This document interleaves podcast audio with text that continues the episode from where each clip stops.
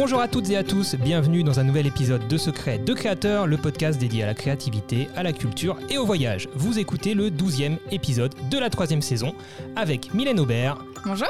Et moi-même, Olivier Schmitt. Pour ce douzième épisode, on reçoit Lou Howard. Lou est comédienne multicasquette. Elle fait du doublage, elle joue dans des films, des séries, elle fait du théâtre, elle fait de la musique, elle est youtubeuse, elle fait aussi du parcours. Multicasquette, je vous dis.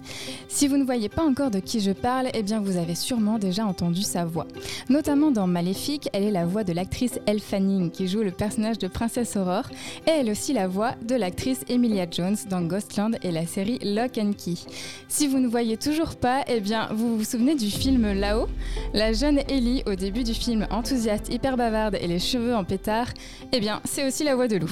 Aujourd'hui, avec Lou, nous allons découvrir le monde du doublage. Cet épisode est sponsorisé par la boutique Photo Ciné Comédie. Si vous cherchez un appareil photo, une caméra, un drone, du son, de l'éclairage ou des accessoires, que vous soyez amateur ou professionnel exigeant, vous y trouverez votre bonheur. Photo Ciné Comédie, c'est aussi et surtout des conseils avisés et un service aux petits oignons. Basé à Montpellier, leur équipe vous accueille tous les jours de la semaine et livre bien évidemment partout en France via leur site internet photocinécomédie.com, le tout en 24 heures. Et si vous êtes dans le coin de Montpellier, vous avez la possibilité de louer du matériel pour le tester avant de l'acheter. Votre location sera d'ailleurs remboursée si vous décidez d'acheter. Salut Lou Salut J'étais en train de faire une photo, genre je le confesse. Ah On part directement sur du souvenir. Voilà. directement. Bonjour. tu vas bien? Super bien, ça va super bien. Eh ben, on est euh, vraiment ravis de t'accueillir pour ce nouvel épisode de Secret de Créateur. Est-ce que tu peux te présenter un peu plus pour celles et ceux du coup qui ne te connaissent pas, euh, d'où tu viens, à quoi ressemble ton quotidien de comédienne? Euh, bah, franchement, je, trouve que ta présentation était nickel. Enfin, t'as résumé ma vie. donc, je suis comédienne et je fais plusieurs choses dans, le, dans le métier de comédienne. Je fais du doublage, je suis euh, dans une compagnie théâtrale aussi euh, et je joue dans, des fictions, euh, plus dans l'audiovisuel en fait. dans des, bah là, j'ai joué dans une série qui va paraître en 2023.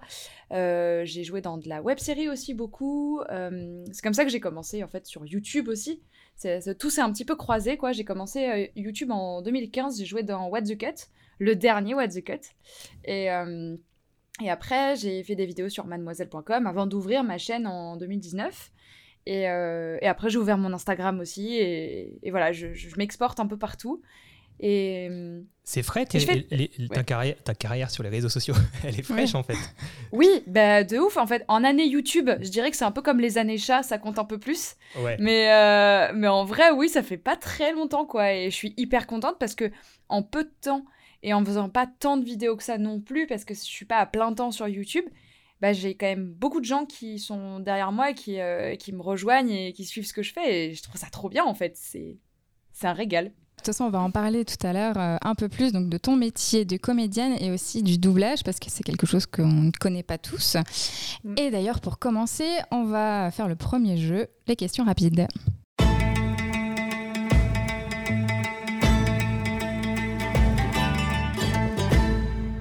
principe n'est pas très compliqué. Mylène, euh, je peux lui expliquer, mais a priori, c'est clair.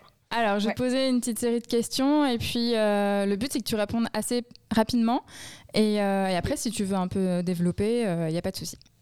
Ça va être très compliqué pour moi, je ne sais pas faire de choix dans la vie, donc je vais faire chèvre. c'est le premier mot qui va sortir de ma tête. Attends. Là, on est sur des questions rapides. Il y a, il y a des choix à ah. faire dans le deuxième ah jeu. Ouais, là, ça ah, waouh, mon cerveau va exploser. C'est parti, je suis prête. Alors, première question, qu'est-ce qui te plaît le plus dans ton métier? Ah, Dans mon métier, ce qui me plaît le plus, c'est le changement. En fait, c'est le fait qu'il n'y a pas de routine. Mais ça, énormément de comédiens vont, vous le dire. Euh, souvent, les gens qui sont comédiens, et, encore plus dans le, dans le doublage, je trouve, on a ce, cette, cette euh, en fait, cette détestation de la routine. Genre, on n'aime pas faire tous les jours la même chose aux mêmes horaires et, et que les journées se ressemblent. Donc, ce qui est vraiment génial avec ce métier-là, c'est que euh, on est plongé dans des univers très différents tous les jours. On est confronté à des émotions, à des, à des, très différentes, euh, à des, metteurs en scène différents ou des metteuses en scène différentes. C'est euh, chaque journée a son lot de surprises et, nous embarque très très loin et c'est ça qui est extraordinaire. Moi, c'est vraiment le truc qui me plaît le plus. Et après, je dirais en hiérarchie, dans le deuxième, le deuxième truc qui me plaît le plus, c'est de raconter des histoires aux gens. parce que je trouve que c'est ça qui forge nos imaginaires. C'est notre imaginaire, il est forgé par toutes les histoires. Oh là, j'ai donné une baffe à ma gourde, mais elle va bien, tout va bien. c'est ce qui forge nos, imaginaires, c'est les histoires qui nous entourent, et c'est comme ça aussi qu'on construit euh, plein de choses que qu'on construit euh, nos sociétés et tout ça, elles se forgent sur nos histoires aussi. Donc il y, a ce truc là aussi un peu euh, un peu plus grand qui qui fait qui fait du bien. Et qui fait parler un peu ta créativité, ton imagination, enfin vraiment qui, qui te laisse qui, qui, qui t'ouvre vraiment plein de portes de possibles quoi. Ouais. Ouais. Tout à fait. Et du coup, quelle est la difficulté du métier de comédienne de doublage qui est plus particulier? Bah, il n'y a pas trop de difficultés euh, techniques, en tout cas, parce que, en gros, tout ce qui est technique peut faire un peu peur au début, parce que, euh, en fait, on est dans un studio, on est plus ou moins seul, parfois on est accompagné euh, d'autres copains, copines, comédiens, comédiennes, mais une fois qu'on a chopé la technique, ça va, parce qu'en fait, on, joue face à un écran, il y a un texte qui défile en dessous à une vitesse qu'on ne peut pas modifier, et c'est à nous de jouer notre texte sur un rythme particulier, qui est le rythme de défilement de la bande. Et de le jouer euh, bien sûr en, collant le plus possible à la personne que tu es en train de doubler. Donc franchement, les difficultés techniques, elles les contraintes techniques, elles se transforment en plaisir parce que euh, en fait, il y a que dans ces conditions-là que tu peux jouer euh, comme ça. Je sais, je, l'ai pas bien formulé, mais en gros, c'est des contraintes qui amènent beaucoup de plaisir parce que c'est c'est rare en fait de pouvoir complètement se fondre dans un personnage. Je trouve qu'il y a que il y a que en doublage en fait qu'on peut complètement se confondre avec quelqu'un d'autre. C'est pas notre corps, c'est pas notre euh, manière de parler parce qu'on c'est rare qu'on utilise notre voix euh, telle quelle sans la changer. On va toujours un petit peu l'accorder comme un instrument qui s'accorde.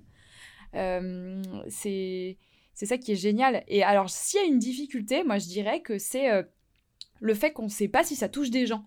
C'est-à-dire que dans tous les autres branches du métier de comédien, que ce soit l'audiovisuel, le théâtre encore plus évidemment parce que c'est du spectacle vivant, on touche tout de suite un public. Euh, en audiovisuel, on touche une équipe de tournage, parce que les gens y réagissent à ce que tu fais. Euh, et après, on touche un public qui réagit une fois que le tournage est terminé.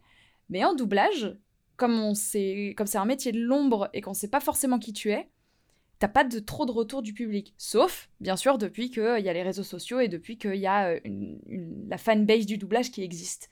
Mais avant ça, et même en général, en fait, on n'a pas de retour du public. On a très peu de gens qui apprécie ce qu'on fait et en fait on se donne du coup énormément. Mais on mais c'est un peu c'est un peu voilà c'est comme ça on l'a fait et, on sort on sort du studio et on passe à autre chose. C'est presque le but de votre métier d'être transparent le plus possible d'être euh, que ça paraisse euh, comment dire euh, tellement naturel de vous entendre sur un personnage sur un autre artiste un autre un acteur qu'en fait on, on, réfléchit même pas que, votre travail en fait soit naturel. Enfin, je sais pas comment l'exprimer, mais euh, c'est ça. C'est ça. On dise pas tiens c'est doublé ou habituellement on dit plutôt tiens c'est mal doublé, on s'en rend compte.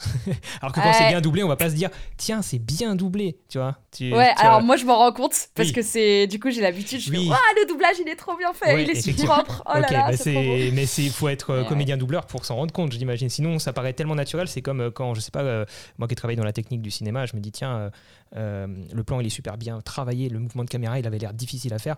Quand tu es spectateur lambda, on va dire, donc la masse, bah, tu vas pas forcément te rendre compte que techniquement, c'était compliqué à faire. Après, je pense que tu vas pas juste mettre les mots techniques, mais en fait, tu t'en rends compte, une bonne réalisation. C'est juste que je pense que le public n'est pas formé. Un voilà, il va juste pas mettre les mots, mais c'est pareil en, doublage. Il y a beaucoup de gens qui sont très attachés à des VF et qui euh, apprécient des, des, bonnes VF, notamment dans le cinéma d'animation. C'est souvent les exemples qu'on me ressort le plus, en tout cas. Euh, en fait, euh, les gens, le public qui n'est pas sensibilisé reconnaît très bien une, bonne VF. Et mais euh, en fait, tu as raison aussi, parce que si on a bien fait notre travail, c'est qu'on a été discret aussi. C'est mm. ça qui est joli et qui est, ouais, qui est vraiment joli dans ce métier, quoi. C'est sa discrétion aussi, je trouve que c'est. et, la, et la synchro, du coup, c'est pas si compliqué que ça, quoi. Bah, en fait, la synchro. La synchro, c'est un peu, euh, c'est un peu le truc qui se recale techniquement en fait. Il y a un ingé mm. son qui est là. Euh, c'est ton meilleur ami l'ingé son. L'ingé son, il règle les niveaux si t'as parlé trop fort, pas assez fort. Après, il peut pas tout faire non plus. Hein. C'est-à-dire qu'il faut aussi, euh, c'est à nous de nous adapter. C'est ton meilleur ami et toi, tu deviens son pire ennemi si tu fais de la merde. Ouais, exactement. parce que si tu, si tu fais de la merde, lui, il a beaucoup plus de boulot alors qu'il a déjà mis le truc à gérer. Il est genre, ah mon dieu. Après, les, les, ceux qui font le mix aussi, ils t'en veulent. Donc, nous, faut donner le max au moment où on enregistre mais eux, ils sont aussi là pour nous recaler, euh, pour... Même parfois, j'ai vu des ingessons faire des dingueries, euh, changer des mots des syllabes entières. Genre, euh, un- une comédienne qui était venue, qui avait mal dit un mot, il y a une autre comédienne qui a à peu près la même voix, qui a dit le mot de la bonne manière. L'ingé son, il a mixé les deux. Il a pris le début du mot de l'une et la fin du mot de l'autre. Il a collé les deux et ça passe nickel. Et là, tu fais, ok, vous êtes des magiciens en fait. C'est ouf. Ouais, non, c'est ouf.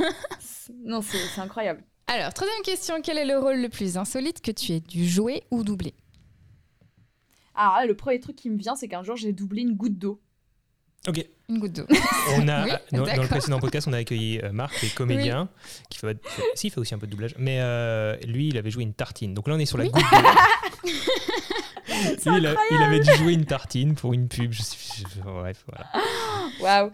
Donc là, la goutte Euh, d'eau, ok. Ouais. Mais en fait, c'est une goutte d'eau un peu particulière. Je connais hyper mal cet Hmm. univers, donc s'il y a des fans de. L'univers de la goutte d'eau. non, non, non, non, le- l'univers du truc que j'ai doublé, c'est l'univers de Dragon Quest. Donc euh, vraiment, s'il y a des gens qui sont fans de l'univers de Dragon Quest, désolé si j'appelle cette créature une goutte d'eau. Mais en fait, euh, le personnage principal, il a un- une espèce de, de mascotte, d'acolyte, en fait, qui est une goutte d'eau qui fait. qui parle un petit peu comme ça. Et en fait, euh, il y avait deux, trois moments où, en gros, il y avait la VI. En fait, la VI, en gros, c'est la, c'est la piste audio qu'on garde, euh, peu importe les versions. C'est dans n'importe quelle version, euh, vous l'aurez, cette piste audio. Comme c'était pas des mots reconnaissables, c'était des ouais, ouais, ouais, ouais, bah, ils le gardaient. Hmm. Sauf, il y a des moments où ils nous ont pas laissé la VI sur certaines scènes, donc il fallait faire un peu euh, la petite goutte d'eau. Donc en fait, bah, un jour, j'ai doublé une goutte d'eau et je trouve ça, euh, Eh je ben, trouve ça insolite. Cette voilà. goutte d'eau s'appelle Slim ou Slime. Slim, S-L-I-M-E. Je viens de la retrouver, effectivement. Voilà, donc désolé les fans de Dragon Quest, j'ai pas la référence. Je connaissais pas du tout l'univers. Ben, moi non plus. C'est c'est- ça aussi quand tu vas doubler des trucs. Tu sais, tu vas doubler un truc et genre euh, quand ça sort, les gens sont là, waouh, mais attends, t'as doublé ce truc-là de tel univers. Mais comment Mais est-ce que tu sais si machin en fait il sort avec bidule? Et t'es là genre, waouh, mais moi j'y connais rien, je suis juste allé doubler le truc, euh, genre vraiment, euh, j'y connais rien du tout. Et au contraire, quand tu doubles des trucs dont t'es fan hardcore, c'est trop bien parce que bah Ouais. tu tu te sens trop bien, tu fais waouh. Voilà. Et d'ailleurs, ma prochaine question, ce qui est génial, c'est quel personnage rêverais-tu de doubler? Que je rêvais de doubler? Que tu rêverais la doubler de Ah, que je rêverais de doubler. Euh... Quelle personne C'est une bonne question parce que. euh, Tu te l'es jamais Alors, posé. j'ai pas. Non, non, parce que c'est pas un truc que tu te poses trop. Par contre, des types de personnages, je sais Hmm. que genre j'aimerais vraiment doubler un gros personnage de sitcom. Euh, un personnage de sitcom avec beaucoup de ruptures, parce que, enfin, des ruptures euh, comiques. En fait, euh, quand tu fais des ruptures dans le jeu, c'est quand tu changes d'émotion très très vite. Hmm. Et euh, je sais que dans les sitcoms, genre les Brooklyn Nine-Nine et tout ça, enfin, ils sont, ils- les acteurs sont extraordinaires. Et euh, essayer de coller comme ça à, des, à, à un humour euh, aussi, aussi précis, c'est un vrai défi en doublage, je trouve. Et moi, ça me, ça me botterait trop de, de doubler une, ouais, une bonne sitcom avec, Donc on avec est, beaucoup de blagues. on est plus sur un défi qu'un. Ouais. ouais, ok. On est plus sur de la. Ouais, se dépasser, quoi. Ouais, c'est trop bien. Bah là, j'ai fait, j'ai fait une série un peu humoristique où j'avais un, un personnage qui avait beaucoup, beaucoup, beaucoup de lignes. Les lignes, c'est en fait, c'est, c'est ce qu'on, c'est le texte qu'on dit. quoi. Il, est, ouais. il est compté, il est compté en lignes en fait. Et en fait, j'avais, je parlais beaucoup et le gamin, il jouait beaucoup, beaucoup de ruptures. Et ça, c'est génial à jouer en doublage parce que tu vois le gros pavé arriver là, tu fais OK, comment je vais dealer ça? Et en fait, euh, c'est, c'est trop cool. Hyper satisfaisant quand quand t'arrives à le faire bien, quoi. C'est euh, du first try euh, souvent ou y a, Non, tu habituellement il y a beaucoup de. Bah surtout sur des gros euh, morceaux comme ça. euh, si t'as un peu l'esprit de compète, tu te dis vas-y, j'essaie de le sortir en une fois. Mais bon, après, on, essaie de faire bien les choses aussi. Donc, euh, si- s'il faut s'y reprendre euh, plusieurs fois, on le fait. et derrière, qui c'est qui valide? Eh bah, c'est le directeur artistique ou la directrice artistique qui est là, qui nous dirige en fait, parce qu'on se dirige pas tout seul. D'accord. Euh, Il y a quelqu'un qui, qui est comme un réalisateur, un metteur en scène ou une metteuse en scène qui, te, qui te donne des indications de jeu. Je- Je pense que je suis en train de piquer les questions de Je Mylène. pense que tu vas un petit peu loin dans la discussion. Ok, on reste dans le jeu. On reste dans le jeu. Je reposerai ma question plus tard. Non, mais c'est bon, On moi je suis en mode claquette, je t'ai dit. hein. Faut pas hésiter à me couper parce qu'après je parle trop. Faut me dire chut. Voilà, prochaine question. As-tu un ou une mentor? Euh, en général? Ouais. Ouais. euh, en général, j'ai. Je dirais que j'ai pas trop de mentors parce que. C'est pas que je me méfie du mentoring, mais c'est que euh, je préfère multiplier les avis plutôt que d'avoir une seule personne dont je boirais les paroles. Je trouve que ça m'est arrivé de fonctionner un peu comme ça quand j'étais plus jeune, d'avoir une seule personne à qui je posais toutes les questions niveau boulot et niveau. Enfin qui était un peu mon modèle de référence. Et en fait, ça m'est arrivé d'être déçue par ce genre de personnes juste après, ou que Mm. ces personnes abusent un peu de leur ascendant vis-à-vis de moi. Donc en fait, j'ai décidé que j'avais juste un entourage proche euh, qui était un peu mes mentors. Donc je, je dirais que j'en ai plusieurs. J'ai des amis comédiens, en fait, dont j'estime énormément le travail, euh, vers qui je sais que je peux me tourner et qui seront hyper sages. Mais parce que j'ai une multiplicité d'avis et de d'opinions, je peux me faire mon propre avis. Ces Ouais. gens-là, ça peut être des coachs avec qui j'ai travaillé, ça peut être des directeurs artistiques, des réalisateurs, pardon, réalisatrices, des comédiens, comédiennes, des gens qui, pour moi, ont une, une vision du métier qui me convient. Mais des gens aussi qui sauront me dire euh, ça, je le ferais pas si j'étais toi. Euh, ça, c'est pas ok, tout ça. Mais je, maintenant, je, je me sens pas à l'aise à l'idée d'avoir une seule personne. Je, je comprends euh, le, le fait de pouvoir, euh, comme ça, euh, confronter plusieurs avis et, te faire ton propre avis, du coup, grâce à plusieurs personnes. Ouais. Et euh, le projet qui t'a rendu la plus fière jusqu'à maintenant? Ah là, je vais répondre. Je sais et tout de suite, c'est Pensée futile. C'est la série qu'on a faite avec Alfie. Alfie qui fait partie de, de mes mentors d'ailleurs, vraiment. Euh, je peux, c'est dans des, des questions après ou je peux raconter un petit peu ou tu veux que j'en garde pour après euh Tu peux en futile. raconter un petit peu, dire ce que c'est, pensée futile, Ouais. et puis on développera tout à l'heure. Ouais, ça marche. Comme ça, on frustre Euh, les gens. Toi, on fait du watch time. On Là. fait un peu de teasing. Ah. Si vous voulez la suite de l'histoire, restez jusqu'à la fin de la, non pas de la vidéo, du podcast. et vous saurez la suite. Euh, alors, la, la- la petite histoire de Pensée futile, c'est que euh, avec Alfie, on s'est rencontrés parce que il m'a vu dans Arel 3, une, autre web série dans laquelle j'ai joué. Et en fait, euh, il, a, il avait fait une, un- ce qu'il appelle lui des essais vidéo, qui sont des sortes d'analyses. Bon, s'il il m'écoute et qu'il écoute, il, qui, sait que j'ai dit analyse, il va me tuer parce qu'il veut pas qu'on dise que c'est des analyses, c'est vraiment des essais. Et en fait, euh, il, a, il a donné une. euh, il a porté un regard sur la série qui était hyper intéressant. Donc je lui avais écrit, je lui avais dit c'est génial ce que ta vidéo est géniale, enfin c'est brillant ce que t'as fait, bravo. Et on avait juste échangé comme ça. Et il se trouve qu'on s'est retrouvés à une avant-première et il est venu me voir, il m'a dit "Eh, c'est moi qui ai fait la vidéo sur Arel 3 et tout." Et j'ai fait "Ah mais génial." Et il m'a glissé comme ça euh, si jamais t'as besoin de quelqu'un pour tes montages, tu n'hésites pas, euh, ça me ferait très plaisir parce qu'il est monteur aussi. Ok. Et, euh, et en fait, moi, c'est le moment où j'ouvrais ma chaîne. Donc, je l'ai appelé. Je lui ai dit, bah, tu veux faire mes vidéos? Et il a fait OK. Et on a commencé à travailler ensemble comme ça et à être potes.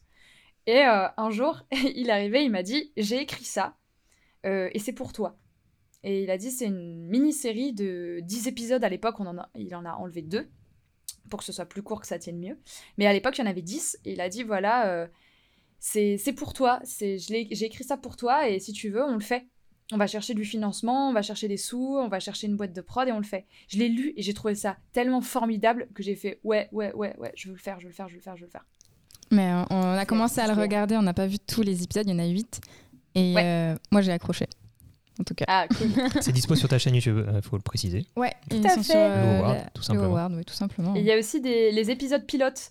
Euh, en fait, il y a, il y a une grosse vidéo avec tous les épisodes. Mm. Et il y a aussi deux épisodes pilotes avec Audrey Pirot et Roxane Brett. Et ces deux épisodes aussi sont un petit peu en dehors de la série, mais ils sont hyper intéressants. Et en plus, ils sont trop marrants et avec euh, un casting fou. Enfin, c'est, c'est- je suis très fière en général du casting euh, qu'on a eu euh, sur cette série. C'est trop bien. Ah, le, le casting est pas mal, oui. J'ai vu la liste, euh, c'est sympa. On développe tout à l'heure. Je On propose la question suivante. Du coup, c'est parti. sur une échelle de 1 à 10, ton degré d'épanouissement aujourd'hui dans ce que tu fais Waouh, alors franchement, le degré d'épanouissement, il bouge tout le temps en fonction de comment je vois ma carrière.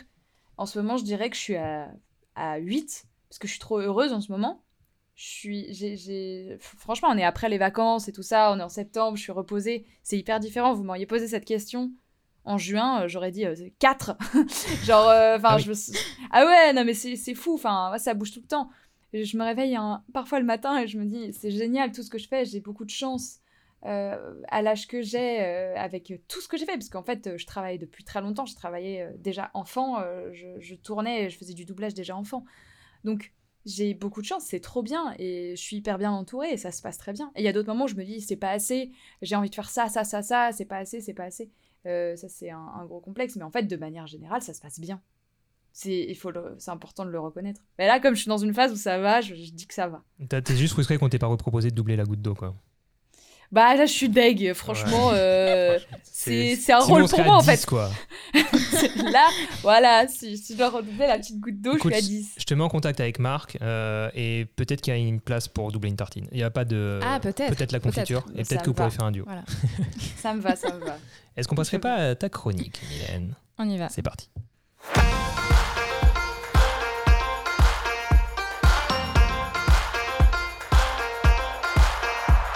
Accrochez-vous, aujourd'hui on va s'envoler à bord d'une maison élevée dans les airs par des ballons. Je veux bien sûr parler du film Là-haut, sorti en 2009. Ce film d'animation Pixar a été réalisé et écrit par Peter Docter et Bob Peterson. L'incroyable histoire de Carl Fredricksen, un vendeur de ballons à la retraite qui décide de réaliser le rêve d'Ellie, qui est d'installer sa cabane au bord des chutes du paradis. Pour ça, il va attacher des milliers de ballons à sa maison pour la faire décoller puis la diriger avec des voiles. Seulement, à son insu, il va emmener avec lui un petit garçon de 8 ans, Russell, qui faisait du porte-à-porte au moment du décollage. À partir de là, s'ensuit une incroyable aventure vers les chutes du paradis avec le chien, Doug, qui a un collier spécial qui lui permet de parler, et avec Kevin, l'oiseau qui ne peut pas voler. Le personnage de Carl, un vieil homme un peu acariâtre, est né d'une première ébauche, un dessin d'un personnage vieux et bougon vendeur de ballons colorés. À partir de là, Peter, Docter et Bob Peterson se sont amusés à lui créer une histoire, le point de départ étant une maison emportée dans les airs par des milliers de ballons. Cette histoire a demandé 5 ans de travail, dont 3 ans et demi pour la construction de l'intrigue, pour devenir le film d'animation drôle, coloré et fort en émotion que l'on connaît aujourd'hui. Ce film d'animation a été un vrai challenge car il fallait absolument que les spectateurs acceptent de croire que cette maison pouvait être soulevée par des milliers de ballons. Si on suit la loi de la physique, il aurait fallu 26,5 millions de ballons pour emporter une maison, comme celle de Karl. Mais ils en ont fabriqué seulement 10 297 pour le film, et chaque ballon est unique puisqu'ils ont été créés un à un. Pour la création du personnage de Russell, le petit explorateur, Peter et Bob se sont inspirés de Peterson, le réalisateur de Partly Cloudy, le court-métrage qui a été diffusé avant là-haut au cinéma. Et aujourd'hui, réalisateur de Buzz l'éclair, Monstre Academy, Le voyage d'Arlo, Lucas, entre autres. Ils se sont simplement demandé ce que ça donnerait si Peter était un enfant et ça a donné le petit Russell drôle, bavard et d'une personnalité débordante. Toujours en s'inspirant du réel, cette fois-ci il s'agit des chutes du paradis. Alors elles n'existent pas en vrai, mais l'équipe s'est inspirée d'un endroit quasi inaccessible où le Brésil, le Venezuela et la Guyane se rejoignent. Il a fallu trois jours à l'équipe pour se rendre sur place, une véritable expédition. Ils ont pris un avion, puis un autre plus petit, puis une jeep, puis un hélicoptère, puis encore une jeep, puis il a fallu marcher avant de découvrir le décor de leur film. Des falaises vertigineuses de 1600 mètres de haut, des rochers, du brouillard et une faune et une flore qu'on ne voit nulle part ailleurs. Ils ont pris des photos, fait des croquis, se sont imprégnés des lieux pour retranscrire au mieux leur ressenti dans le film. Pixar aime réaliser les choses en grand et surtout que chacun de leurs films soit toujours très différent. Ils ne font jamais deux fois la même chose. Il s'agit d'ailleurs du premier film d'animation Pixar avec un, héros normal sans super pouvoir. C'est aussi le premier film de Pixar à être réalisé en 3D. Voir la maison s'envoler avec des milliers de ballons colorés en 3D est un moment très fort. Là-haut, c'est un film d'émotion qui nous persuade que tout est possible quand on y croit vraiment. Un film qui fait souvent l'unanimité et qui a été sélectionné en 2009 pour l'ouverture du Festival de Cannes. Il y a d'ailleurs une théorie sur l'histoire de Karl. Certains pensent que Karl serait mort au début du film et que Russell euh, représenterait l'enfant qu'il n'a jamais eu avec Ellie et qu'il aiderait Karl à quitter le monde des humains sans regret. Les chutes du paradis représenteraient son passage vers l'au-delà. Une théorie envisageable, mais moins drôle quand on sait l'aventure que Karl et Russell ont entrepris. On voudrait qu'elle soit vraie. Qu'en pensez-vous? J'en pense que tu as été totalement bouleversé par ce film quand on l'a regardé ensemble. Je dirais pas bouleversé, je dirais que j'ai été choquée. Écoute, ah ouais? Ah ouais, non mais Ouais. c'est le seul film qu'on a regardé ensemble où elle est sortie de la pièce. Elle a Ouais. fait pause, elle était en furie, elle était révoltée contre le scénario. Ah, je n'avais pas accepté ça. Non, elle n'a pas... Ah ouais elle n'a pas- À partir de quel moment à la fin À partir de tous les moments où euh, le petit cocon euh, du couple, du vieux couple, se détruit. Tous les souvenirs de... Comment elle s'appelle sa femme Je sais plus. Ellie, Ellie. De Ellie. Bah oui, Ellie, euh, que tu doubles, du coup, c'est pour ça aussi, Bah euh, oui. je précise, euh, que tu as doublé euh, Ellie jeune dans euh, Ouais. là-haut. Euh, tout est lié Et, euh, et en fait, euh, ben, à partir du moment où la maison se, se casse, où les affaires euh, s'abîment, où euh, Russell sort toutes les affaires de, de la maison, euh, elle était mais, mais révoltée. Genre, non, Mais non, c'est trop triste, je veux pas voir ça, ça me fend le cœur. Et du coup, elle, est- elle a fait pause, Je elle est suis partie. sortie de la chambre. Voilà. Non, mais ils sont trop forts, ils ont été trop forts avec ce Ouais. film. Enfin, Non, mais c'était. Et je. C'est dingue. Ouais, c'est incroyable. Je précise. Oui. Parce que là, on n'est pas sur YouTube. Les gens peuvent pas mettre de commentaires facilement, sauf sur Spotify et Apple Podcast. Faites-le si vous nous écoutez Ouais, vous avez le podcast. Euh, mais je tiens à préciser qu'effectivement, euh, c'est le premier film en, en 3D, en projection stéréoscopique 3D, que les Ouais. gens ne confondent pas parce que c'est vrai que Ouais. dans. Voilà, en général, on parle de 3D, on pense aux lunettes, etc. Mais euh, la 3D, c'est le fait de créer des personnages euh, d'animation avec des logiciels euh, de 3D. Voilà. Mais c'était le premier à être projeté chez Pixar en stéréoscopie, c'est ça. D'accord. Enfin, de ce que, de ce que même Mylène pas. me dit. Je ne savais pas. Mais tout ce que tu as dit, je savais pas. C'est trop bien, j'ai appris plein de trucs. Merci beaucoup. Ouais, c'est génial. Parfait. Est-ce que, tu veux peut-être nous parler de cette expérience de doublage euh, Comment tu as été contacté euh, pour euh, ce type de, de doublage pour une, pour une production euh, Pixar? Euh, bah, en fait, euh, moi, ça fait longtemps que je fais du doublage. J'ai même commencé avec Disney. J'ai fait toute petite voix Mhm. dans Frères des ours 1. C'est comme ça que j'ai commencé. Et en fait, j'en faisais beaucoup enfant. Donc, j'étais connue dans le milieu pour être une enfant qui fait des voix d'enfant. Donc, une enfant plutôt disponible mercredi après-midi, après l'école et tout ça. Et qui, qui aime bien en faire. Et voilà. Donc, quand tu as cette réputation-là, souvent, pour des longs métrages ou du Pixar, euh, le, le- le client, bon, en l'occurrence Disney, euh, réclame des vraies voix d'enfants le plus possible. Parce que c'est plus authentique et tout ça. Et en plus, j'ai rajeuni ma voix. J'étais pas, j'étais pas si jeune que ça non plus, mais j'ai baissé, euh, baissé à fond ma voix. Et en fait, j'ai travaillé. Enfin, c'est Barbara Tissier qui a proposé mon nom. Barbara Tissier qui, qui, euh, dirige énormément Disney. Euh, Je l'ai retrouvée là pour euh, Alerte Rouge. Et, euh, et, c'est, et, et elle est trop géniale. Enfin, c'est vraiment sa spécialité. Elle est trop forte. Elle a, elle a vraiment ce truc, en fait, où quand elle, quand elle te dirige sur un Disney, elle va apporter euh, des subtilités de jeu qui sont essentielles pour, que, pour, pour rendre ça vivant. Parce qu'en fait, euh, faut quand même se rappeler que c'est, c'est pas des vrais humains, même s'ils sont hyper expressifs. Elle, elle va, elle va vraiment euh, rendre ça aussi très mature et très adulte. C'est-à-dire pas parce qu'on double un film pour enfants que c'est bébête ou que c'est euh, euh, enfantin et, ou que c'est stéréotypé. Au contraire, elle, elle a la même exigence que si c'était des acteurs live à l'écran. Donc ça, c'est trop bien. Et donc, ça m'a pas pris beaucoup de temps parce qu'en fait, j'ai pas beaucoup de temps d'écran. vraiment, elle apparaît au début, Ellie jeune. Donc.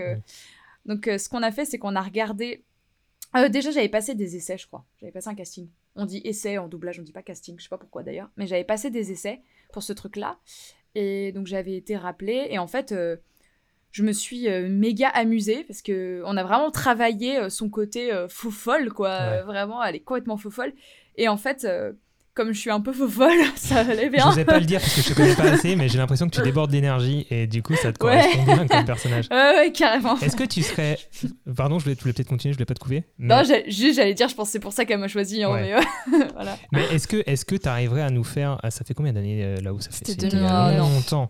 Ouais. T'arriverais pas à nous faire l'aventure, c'est extra Parce que, genre, nous, c'est resté un truc. C'est resté notre truc. Non, non, ce serait, extra. c'est ce pas grave, serait Mylène trop bizarre. Mylène le fait. Tu l'as super bien fait. Ce serait trop bizarre parce que j'ai bah, j'ai mué, quoi, quand même. Ça s'entend Ouais. pas trop, mais. C'est clair, c'est clair. Bah, franchement, 10 si je le fais, ça va faire plus caricatural maintenant. euh, mais je, je m'étais- on s'était éclaté et. euh, et même, et même de trouver un peu la petite musique de ce truc-là, de l'aventure, c'est extra. Il y avait un truc. Ah, tu euh, vois, tu l'as fait. Ouais. Ah, je l'ai mal fait là, mais mais fallait vraiment trouver euh, parce que fallait fallait que ça, ça sonne bien, que ce soit pas l'aven- l'aventure c'est eh, c'est extra. Enfin genre, euh, enfin Ouais, ouais. fallait vraiment trouver la, la bonne manière Mm. de le dire et euh, on l'a trouvé et tout. Et euh, donc j'ai trop rigolé. Et en fait, à un moment, elle me dit bon bah t'as fini. Je fais j'ai fini. On fait pas je tout le dis, film mais- Je lui ai dit bah je lui dit mais il se passe quoi après? Et elle me dit ah tu veux voir ce qui se passe après? Et elle dit alors j'ai son vas-y mais lui la séquence. Et elle m'a mis toute Oh la séquence. Là, j'étais là genre, oh non, c'est trop On triste. peut- Elle me fait, eh ouais, voilà. On, on va, je pense que tout le monde l'a vu, mais on va pas spoiler ce qui se passe dans là-haut plus que ça, même si t'as raconté plein de Non. choses, Mylène. Mais voilà, mais oui, voilà. Ouais. Là, là, là, ceux qui l'ont vu savent. Non, mais Euh, en vrai, même si on sait, c'est- ça touche quand même. En tout cas, voilà, le, je pense que le pire souvenir de film de Mylène, euh, là-haut. Oui, c'est voilà. là-haut. Alors, les, les gens sont assez euh, étonnés hein, quand on me dit euh, c'est quoi euh, enfin, le film qui t'a le plus choqué, le plus vraiment marqué? Là-haut. Bouleversé.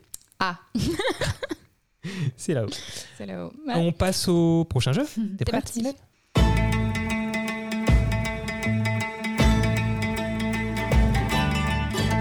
Alors, tu préfères tourner pour le cinéma ou pour YouTube? Ah ouais, tu la fous direct dans le bain, quoi. Ouais. Ah, tout le monde me pose cette question en plus. Euh, pour le ah. ciné. Ah, ok. Pourquoi? Ouais. Bah parce que euh, c'est mon c'est mon c'est mon domaine principal. Je suis avant tout euh, comédienne. J'utilise YouTube pour m'amuser, pour faire des trucs cool et pour euh, parler de mon travail et pour euh, pour transmettre des émotions aux gens et tout ça. Euh, mais en fait, ce que j'aime par dessus tout, c'est jouer des personnages. donc sans hésitation au cinéma. Cinéma. Doubler un personnage de film d'horreur ou d'une comédie? Euh, de comédie parce qu'en film d'horreur, tu te fais un peu chier. Genre euh, tous les moments où tu cries déjà, euh, normalement tu les fais pas. Ou alors si tu les fais, t'es épuisé à la fin de la journée. Donc comédie, c'est beaucoup plus drôle. Franchement, tu te tapes des barres. Film d'horreur, j'adore en regarder. En doublé, c'est sympa. Pour toutes les scènes un peu de bagarre et tout, ou toutes les scènes euh, un peu deep, etc., où les personnages s'affrontent et tout. euh, genre les fins de films d'horreur, c'est marrant. Mais ouais, il y a tout à côté épuisant. euh, que je préfère m'épuiser en comédie. J'ai déjà oublié le terme technique que nous a dit tout à l'heure quand il y a des, des changements de voix, de tonalité. des, ruptures. Dans les comédies, il y a plusieurs ruptures et tu nous as dit que. Enfin, j'imagine. Ouais. Et tu nous as dit que c'était ton le challenge que tu aimais bien relever. Ouais. Après, j'aime bien, euh, j'aime bien les, les, les scènes intenses aussi. Il y en a dans le film d'horreur. Mm. Mais à choisir, euh, à choisir, ouais, mes, mes cordes vocales préfèrent euh, la comédie. Mais parce que dans, dans le film d'horreur, euh, quand tu le doubles, est-ce que tu te rends compte de, de l'horreur de, de l'histoire? Parce que c'est Euh, ouais. chronologique quand vous doublez du coup. euh, C'est quoi? C'est dans l'ordre chronologique. Parce que quand tu es Ouais. comédien, euh, euh, tu, tu vas faire des scènes, mais elles vont pas être forcément dans l'ordre du film. Ouais. Là, en revanche, tu as vraiment tout le film en fait devant toi et tu doubles ton Tu veux savoir si, elle- si elle a peur pendant qu'elle qu'elle double. Bah, Non, remarque, mais après, euh, ça dépend du rôle en fait. Genre, euh, quand j'étais petite, j'avais doublé un petit perso dans Mirrors. En fait, euh, bah, j'étais enfant dans un film d'horreur, donc ils m'ont caché des scènes. Mm. Mm. Forcément, ils m'ont caché ouais. des trucs. Et puis, euh, ça dépend de ton rôle. Si t'as le rôle principal, il y a beaucoup de choses pour que tu te tapes toutes les scènes. et euh, bon, t'es pas, t'es pas forcément bien.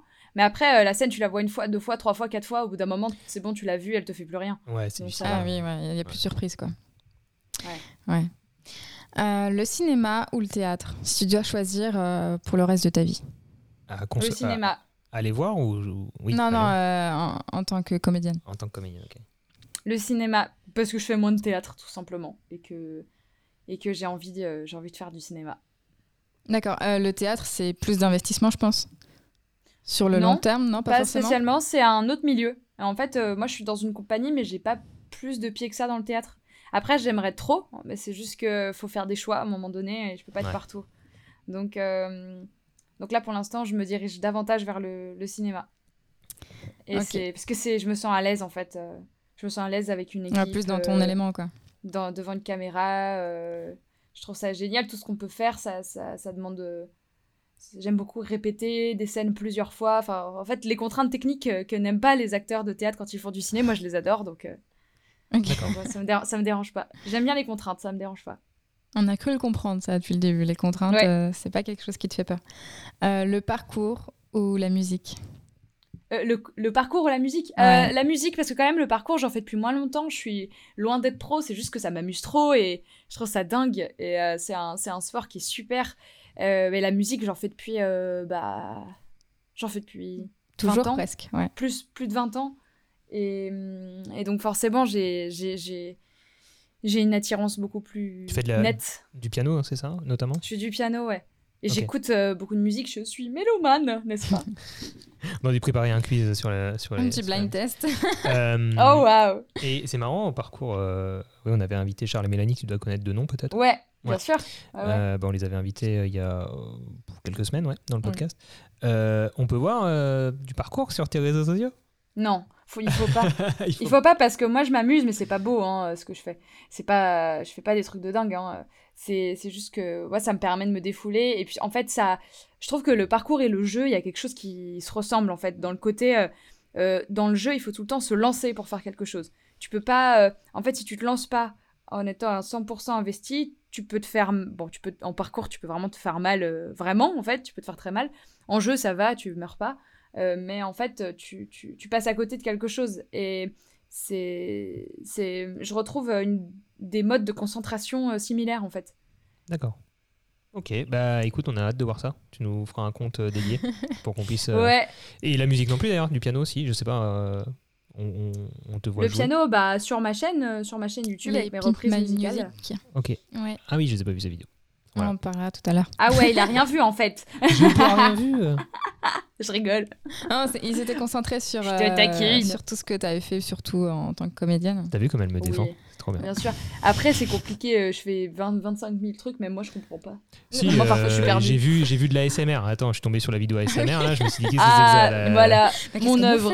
dit qu'est-ce que ASMR quoi ASMR euh, Voldemort, voilà. Voilà. Ça, c'est mon, mon chef-d'œuvre, hein, franchement. Ah non mais je pense, hein. t'as fait des vues en plus, hein, je crois. Mais oui, j'ai pas compris. J'ai fait ça euh, au- pendant le confinement en, en mode je fais de la merde, tout le monde se fait chier. Et, tout- et vraiment, tout le monde a regardé. Parfait. Tout le monde avec ça à faire aussi, hein, faut le dire. hein. c'est merveilleux. Mais les gens me le réclament encore. Non. Donc je vais, je vais en refaire, je pense. Faut, enfin, voilà. Je veux, Ouais. je veux que les gens soient contents, moi. Bah voilà. Donc euh, si le peuple demande. Voilà. Alors, tourner dans un clip de musique ou une série? Une série à 100% parce que bah, il y, a, il y a du jeu dans une série, dans un clip. Bon bah c'est un one shot. euh, souvent tu parles pas. euh. Souvent t'es en bikini sur une voiture. Ah, je fais pas ce genre de clip. Mais Ah mince. Ou alors si c'est si c'est filmé par une femme et pour une rappeuse, là ça me va. Euh, non, mais c'est en gros c'est euh, c'est- je préfère la, la série parce que c'est encore une fois c'est du jeu d'acteur euh, pur et en plus l'avantage de la série c'est que t'as un personnage et tu Pff, franchement tu le joues si, si t'as de la chance tu le joues sur une, deux, trois, quatre saisons euh, c'est trop bien tu tu t'éclates. Tu, tu peux vraiment faire connaissance avec un personnage euh, sur le long terme. Et euh, t'as déjà joué justement un personnage euh, récurrent dans une série? Euh, Du coup, sur ouais, enfin oui, déjà cette année, mais je peux pas parler Ouais. de la série encore, mais ça sort l'année prochaine. Ok. Donc, donc voilà. On a... Faut qu'on reste connecté Oui. pour le découvrir. Alors, tu préfères réaliser ou faire du doublage? J'ai vu que tu avais réalisé certaines, euh, certaines vidéos euh, pour d'autres euh, d'autres youtubeurs ou d'autres créateurs. Mm. Et, euh, et du coup, je veux savoir, est-ce que ça te plaît? Ou est-ce que vraiment faire du doublage, c'est vraiment ce, que tu, ce que tu préfères? Ah bah c'est hyper différent déjà. Les deux ont vraiment euh, ça c'est- ça a rien à voir, c'est hyper différent et j'adore euh, j'adore ça réaliser, c'est vraiment juste pas du tout la même responsabilité, c'est pas du tout le même métier en fait. Mm. Vraiment c'est c'est hyper hyper différent. Donc en ce moment, bah je privilégie vachement le doublage. Euh, je n'exclus pas de revenir à de la réal parce que j'adore ça aussi. C'est juste que quand, en fait, quand tu te mets à la réal, tu as tout de suite euh, tout un tas de responsabilités euh, qui sont euh, beaucoup plus grandes parce que tu es responsable d'une équipe, euh, tu es, Tout le responsable... monde attend de toi en fait. Pardon. Oui, Ouais. pardon, j'ai fait tomber un objet. Euh, parce que je suis incapable de me concentrer, du coup, je triture des objets et parfois ils tombent. Euh, donc, c'est. euh, ouais, t'as une, t'as une équipe euh, beaucoup plus. euh, Qui te beaucoup plus regarde, qui, conséquente. qui attend que euh, tu prennes des décisions. Ouais, c'est ça. Et en fait, euh, le niveau d'énergie, il est hyper différent. Quand t'es acteur, c'est un niveau d'énergie en dents de scie. C'est-à-dire que soit tu fais rien, soit Mm. tu, donnes, tu donnes ta vie entière pendant 30 secondes. Ouais. Enfin, c'est du fractionné, en fait. Tu fais que du fractionné. Euh, Après, dans le cadre du théâtre, c'est plus du... C'est plus un marathon, parce que c'est un peu plus long. C'est des représentations d'une heure et tout, tu fais que jouer, tout ça. Mais euh, dans le cadre des- du ciné, des tournages, euh, c'est du fractionné, en fait. Et quand t'es réel, euh, c'est c'est tout le temps, c'est jour et nuit en fait. Tu es jour et nuit dans le projet, c'est c'est- c'est fou. C'est vraiment très différent. Et en doublage, bah encore une fois, c'est aussi du fractionné, c'est un peu plus de- c'est un peu plus sur ce mode-là d'énergie quoi. Où t'es Ok. dedans ou même en doublage, c'est encore différent parce que je trouve qu'il faut être hyper concentré tout le temps. Parce que soit t'es en train de regarder la scène, soit t'es en train de jouer, soit t'es en train de t'écouter pour te pour corriger des trucs il y, a des- il y a des moments où je vais, je vais pas du tout me regarder. Par exemple, dans Pensée futile, je me suis pas regardée une fois. Genre, je suis pas allée du tout. Bah, de toute façon, j'étais tout Mm. le temps à l'image, je pouvais pas trop. euh, Enfin, ils re-regardaient pas souvent les prises et souvent, je préférais rester concentrée, donc j'allais pas voir les Mm. prises. Mais il y a d'autres moments où, en fait, aller me regarder, ça va vachement m'aider. Ouais. Et en fait, euh, un, là où un ou une réal me dit trois fois le même truc et je- on se comprend pas, je vais me regarder, je fais. Ah, ok, c'est ça qu'il me dit. Et là, du Ouais. coup, je peux aller devant, je peux refaire le truc, et là, il me fait Ah oui, voilà, bah c'est ça. Et en fait, euh, bah, on se comprend Bah, vachement pour mieux. se comprendre, il faut une image à un moment donné, ouais, c'est sûr. Faut- c'est ça. Et même parfois, moi, ça, ça m'aide sur des petits trucs que j'aime pas trop euh, parfois chez moi. Je regarde si je le fais, mais en fait, euh, je le regarde en toute euh, bienveillance. Genre, je suis pas en train de me dire Oh, je suis une merde ou quoi. Enfin, juste, je me regarde et je fais bon, ok, ça, ok, d'accord, bon, ça, j'ai fait ça, et ben, je vais proposer autre chose, on va voir. Après, il y a plusieurs prises, c'est l'avantage, on choisit, après, ils choisiront celle qu'ils préfèrent. Très bien, et eh ben, je vous propose de passer à la pause musicale.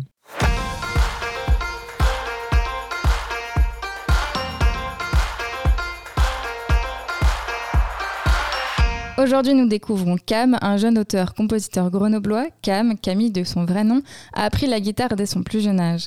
Il s'est perfectionné en jazz, rock, blues, bossa nova et variété et est devenu un guitariste hors pair et a croisé les musiciens de jazz et rock de renom, Biréli Lagrène, Rocky Gressé, Chico et les Gypsy, Patrick Fury ou encore Louis Bertignac. En 2015, il découvre sa voix qui donne une nouvelle dimension à sa musique. Il écrit et compose une pop folk électro groovy influencée par le grand John Mayer, par Gerald de Palmas ou encore Ed Sheeran et Avicii. Nous allons tout de suite écouter Plus que l'éternité de Cam.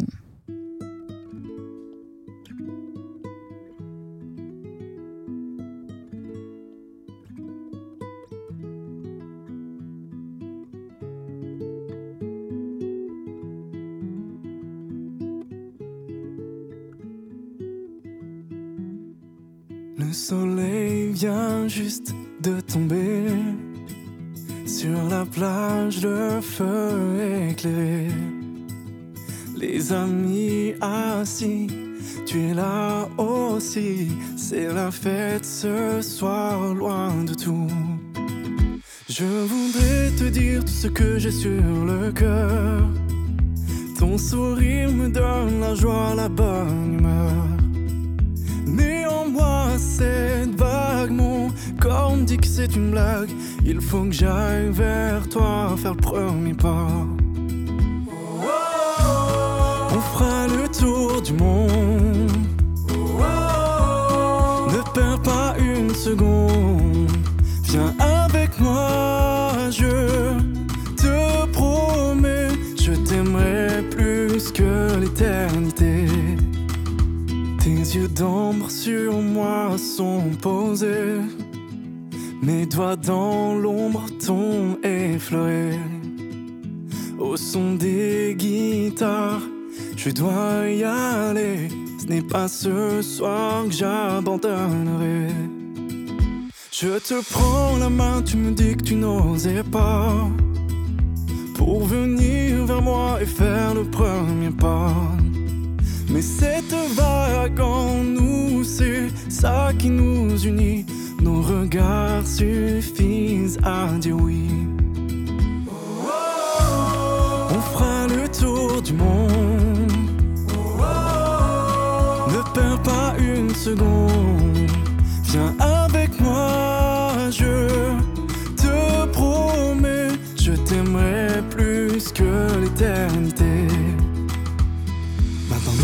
sommes là, nos deux mains ensemble, au bord de tes bras, cette lueur insaisissable, ton regard en moi nous donne l'envie de s'échapper. Alors viens danser avec moi. On fera le tour du monde. Ne perds pas une seconde. Viens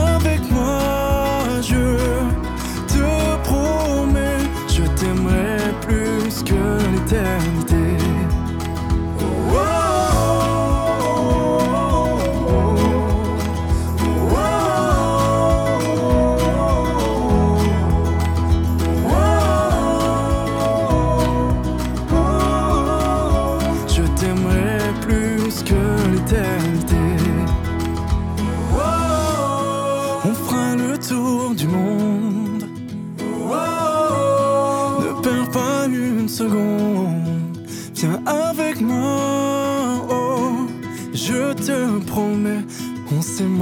plus que l'éternité.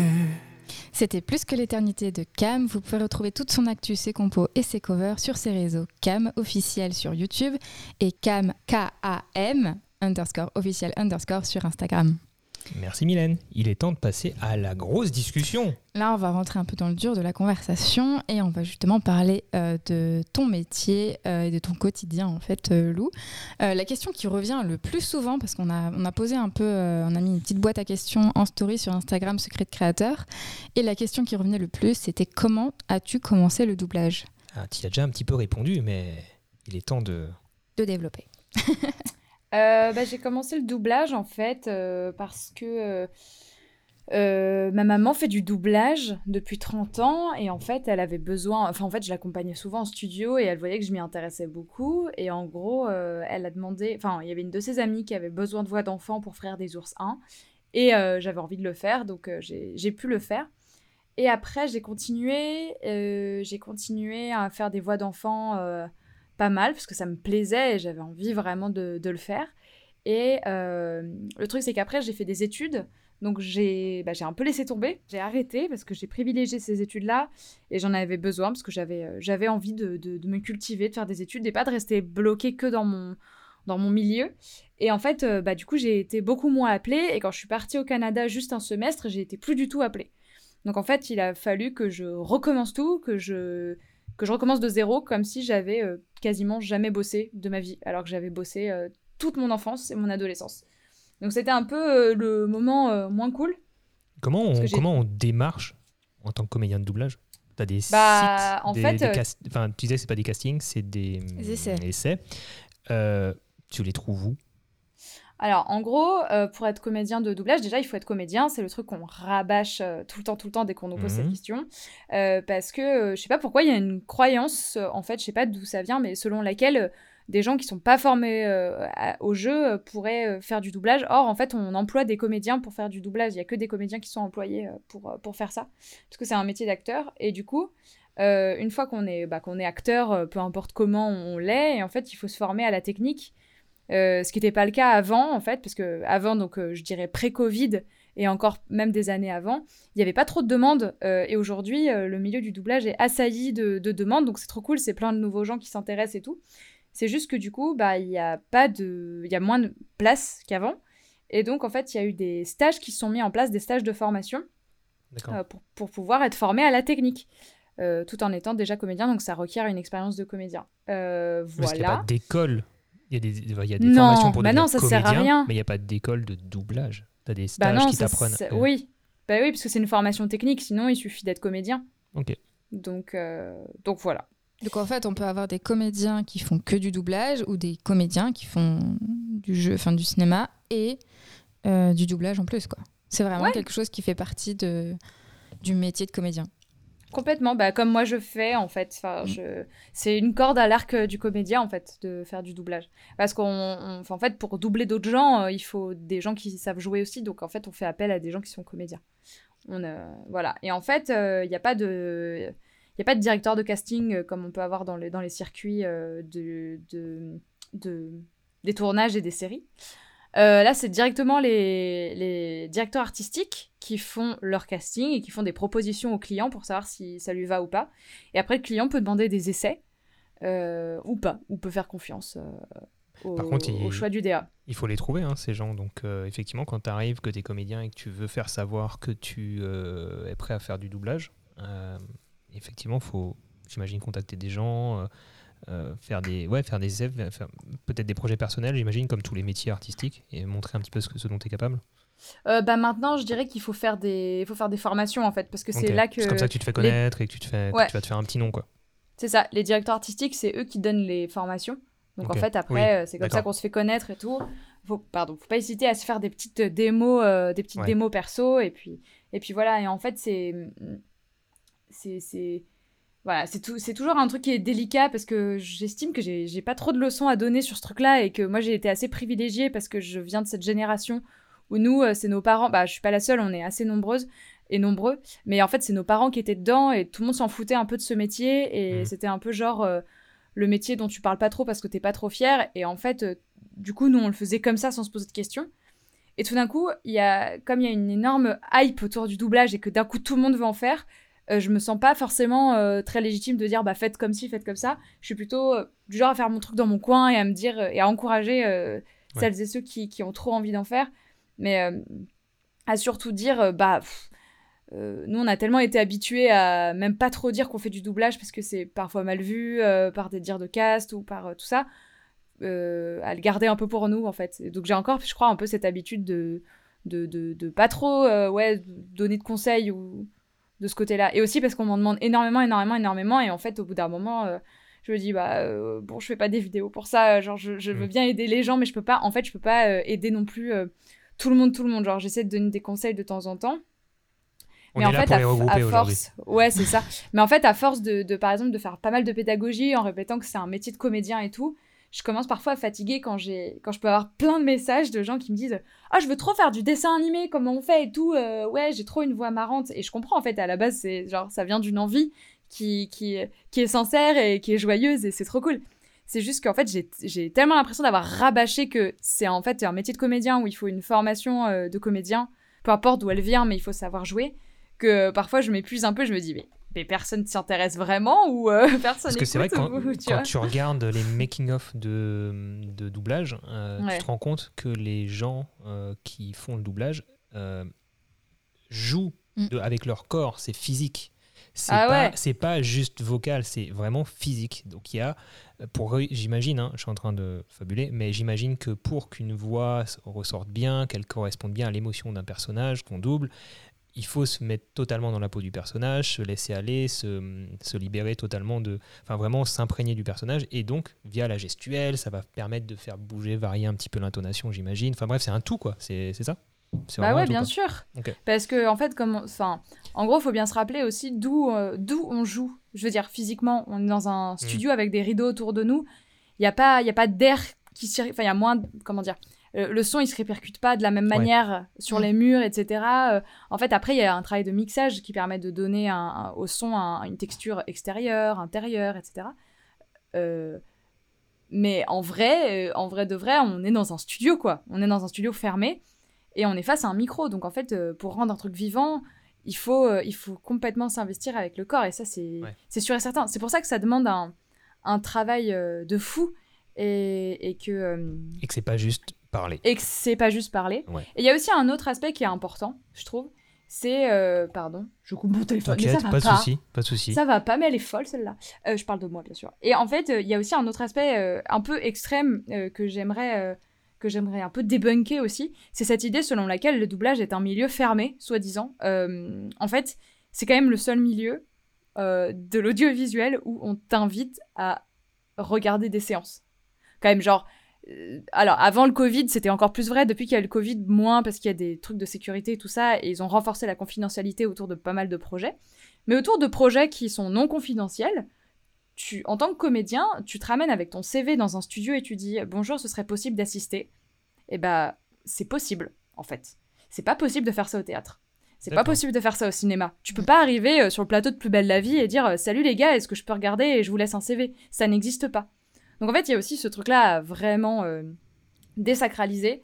Euh, le doublage, c'est un milieu qui reste plus accessible que les autres, mais c'est pas non plus un milieu où euh, tu peux rentrer sans formation, sans t'être renseigné sur ce que c'est, juste parce que tu estimes que ça a l'air marrant et on y va. Non, en fait, c'est exigeant. Enfin, il y a une vraie exigence et il y, a, y a un vrai processus de travail qu'il faut apprendre et respecter avant de pouvoir dire vas-y, j'y vais. De et je trouve que c'est important de le rappeler. C'est vrai. De l'extérieur, on a aussi l'impression quand même que c'est une petite famille. Euh, j'ai pas dit qu'elle a été fermée, cette famille, mais on a l'impression que vous vous connaissez tous, que vous êtes 10, mais alors que pas du tout. Hein, mais, mais, après, c'est aussi ce qu'on voit à travers les réseaux sociaux. et tu, dire c'est les réseaux. Tu parlais du boom de l'intérêt pour euh, justement les comédiens de doublage. Euh, c'est, je pense, grâce notamment à des gens comme toi qui bah, vous exposez sur les réseaux sociaux, vous mettez, mettez en avant le, le métier, mais aussi euh, des, des doubleuses et doubleurs de la génération de tes parents. Euh, ouais, eux, ils se connaissaient encore plus. Ouais. Eux, ils, se connaissaient encore plus. Et qu'on a vu pas mal sur les réseaux sociaux, sur des chaînes comme la tienne ou des chaînes ou d'autres chaînes, et même chez des très gros youtubeurs, il y a, y a, quoi Il y a même pas un an chez McFly Carito, je crois. Euh, oui. Il y a eu. Vous avez fait un épisode avec justement des. des, voix, ouais. Des comédiens. Des comédiens. Et tu voyais qu'ils se connaissaient tous, que c'était vraiment une petite mm. famille, quoi.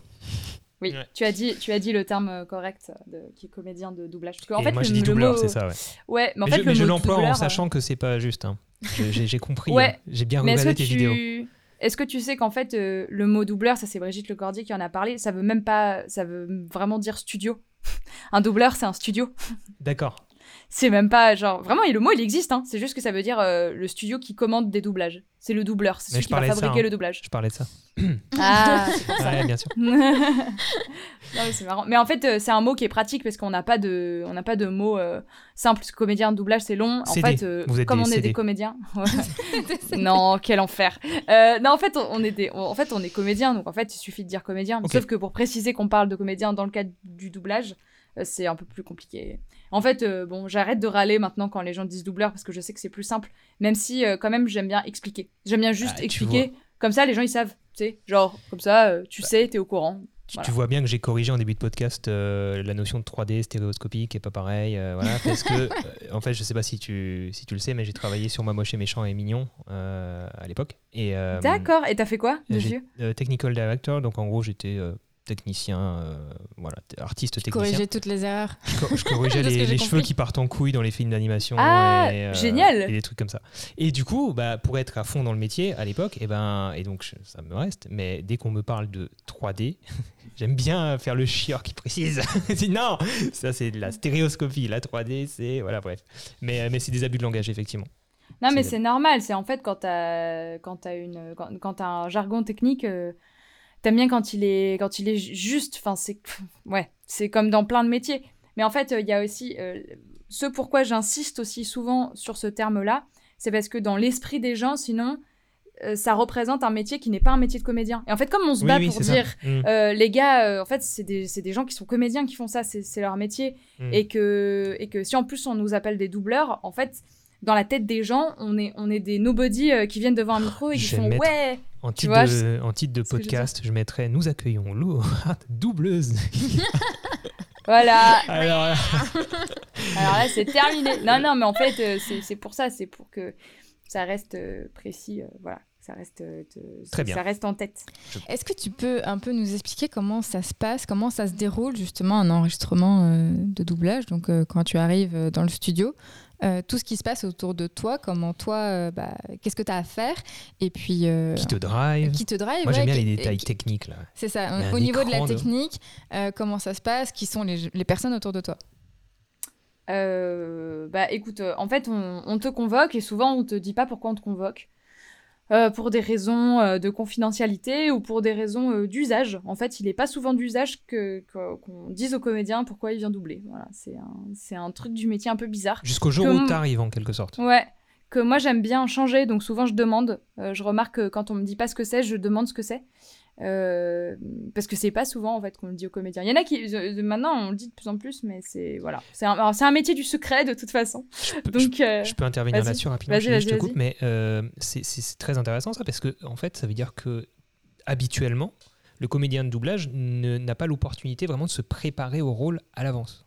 ah non, jamais, on se prépare Alors qu'un comédien face caméra, il va potentiellement, s'il- c'est souvent le cas quand même, il a besoin de de s'imprégner du rôle, de préparer. Alors peut-être physiquement, bah, il sera filmé, donc c'est sûr que c'est un peu différent, même si on a dit que vous c'était physique aussi. Euh, mais il a besoin de travailler, ouais, il a besoin de travailler des Bah, Il travaille son image, il travaille euh, son Mais même la, rôle. le Ouais, non, c'est vrai que c'est différent. Le, le- le côté psychologique d'un personnage. ouais. Ok, Ah, bien, c'est chaud. On, s- Ok. on on s'en- on s'en tamponne le coquillard du psychologique. Ok. Nous, on n'a pas le temps. Non, mais en fait, c'est pour ça que vraiment, je, je me bats un peu corps et âme pour qu'on reconnaisse ce métier dans, tel qu'il est, sans le fantasmer et sans le décrier non plus. C'est-à-dire qu'on est dans de la performance. Nous, on arrive sur un film où des acteurs, ils ont bossé pendant des mois, et nous, en 1 minute 30, on doit retranscrire tout ce qu'ils ont retranscrit. On n'a on- n'a pas les mêmes informations qu'eux, et pourtant, on doit être, on doit donner notre, notre maximum. Nous, on arrive en studio, euh, parfois, on sait pas ce qu'on fait, enfin, on sait pas ce qu'on va faire. On nous explique sur le tas l'histoire. Chaud. Genre, on nous montre pas le film avant. Euh, Ah oui. on voit notre première scène une fois euh, dans, dans un cadre normal, je dirais, et ensuite on enregistre. C'est incroyable. Enfin, C'est vraiment bah ouais. enfin, c'est vraiment le- la dentine que tu décrivais tout à l'heure. Là, faut vraiment ouais, être au taquet pour réussir avec le peu qu'on t'a donné, saisir les infos du personnage, le contexte même de la scène et euh, délivrer euh, la meilleure performance possible. Avec, j'imagine, parfois un peu de frustration de ne pas pouvoir en faire 15 000 parce que il y a, euh, tu parlais de performance, il y a une notion de- d'efficacité, de, rentabilité. Quelque part, vous pouvez pas passer euh, 15 mois là-dessus. À la limite, à la prise de vue Ah non. euh, dans le film, Ah euh, non, s'il faut refaire la pas. scène, tu la refais. Mais en- au- quand on arrive au stade du, du doublage, c'est le film il est fini, il faut que le film y sorte. J'imagine qu'il faut que voilà, faut que ça aille vite, que ça file loin. quoi. Le doublage, on est la dernière roue du carrosse. C'est-à-dire qu'on Ouais. nous donne le moins de temps possible. Euh, la plupart du temps, et surtout pour les séries, moins pour les longs métrages. C'est vrai, je suis mauvaise langue. Pour le long métrage, on a plus de temps quand même. Mais euh, on n'a pas beaucoup de temps non plus, en fait. Enfin, on Ouais. peut voir la scène deux, trois fois grand maximum. Et après, euh, let's go, on enregistre. Et en fait, il faut être hyper concentré, il faut être hyper à fond avec, les, avec ses comédiens. Il faut être vraiment très au présent, les suivre euh, et, et ne faire qu'un avec eux. Et là, c'est bon. C'est bon, tu y vas. Et, et après, il y a aussi euh, toutes les contingences de ce métier qui sont que, par exemple, bah, les auteurs et euh, les autrices, donc les gens qui écrivent le texte, euh, qui le traduisent et qui l'adaptent, donc qui en font un texte intelligible et pas juste de la traduction mot pour mot. Ces gens-là ont de moins en moins de temps pour travailler. Donc c'est des êtres humains, c'est pas des robots. Ça fait que parfois bah, il y a des coquilles, il y a des trucs qui marchent pas très bien, et bah nous en studio on est obligé de repasser par dessus ces choses-là. Euh, on est obligé de euh, de réadapter, de se dire attends là ça fonctionne pas, il faudrait que je dise ça, euh, ok, est-ce qu'on perd pas le sens et tout. Et, euh, et en fait euh, on n'a pas ce problème-là normalement quand il y a le temps de faire une bonne adaptation. Et du coup, là, quand tu es en studio, tu vois la scène une ou plusieurs fois. Et Ouais. quand tu joues, tu as ton texte devant toi avec donc le rythme. Mais est-ce que tu as aussi la scène? Ah oui, bah sinon euh, je suis dans la merde. je suis dans. je- Oui, oui, en fait j'ai l'image et le texte qui, qui se défilent en même temps. Donc en fait, je lis mon texte et je jette tout le temps un œil euh, entre les mots ou Mm. euh, je sais pas quand en fait, je m'en rends pas trop compte. C'est un peu inconscient comme processus, mais Ouais. je, suis tout, je suis tout le temps un peu en train de regarder en haut et en bas.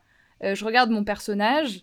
je regarde mon texte, je regarde mon personnage, je regarde mon texte, je regarde mon personnage, je regarde mon texte. En fait, si j'avais pas l'image, je serais synchrone, mais pas tant, même pas tant que ça, parce que parfois, le texte, il est écrit pas toujours très synchrone par rapport à ce que fait l'acteur. Parfois, Vaut il laisse sa bouche ouverte plus ouais. longtemps.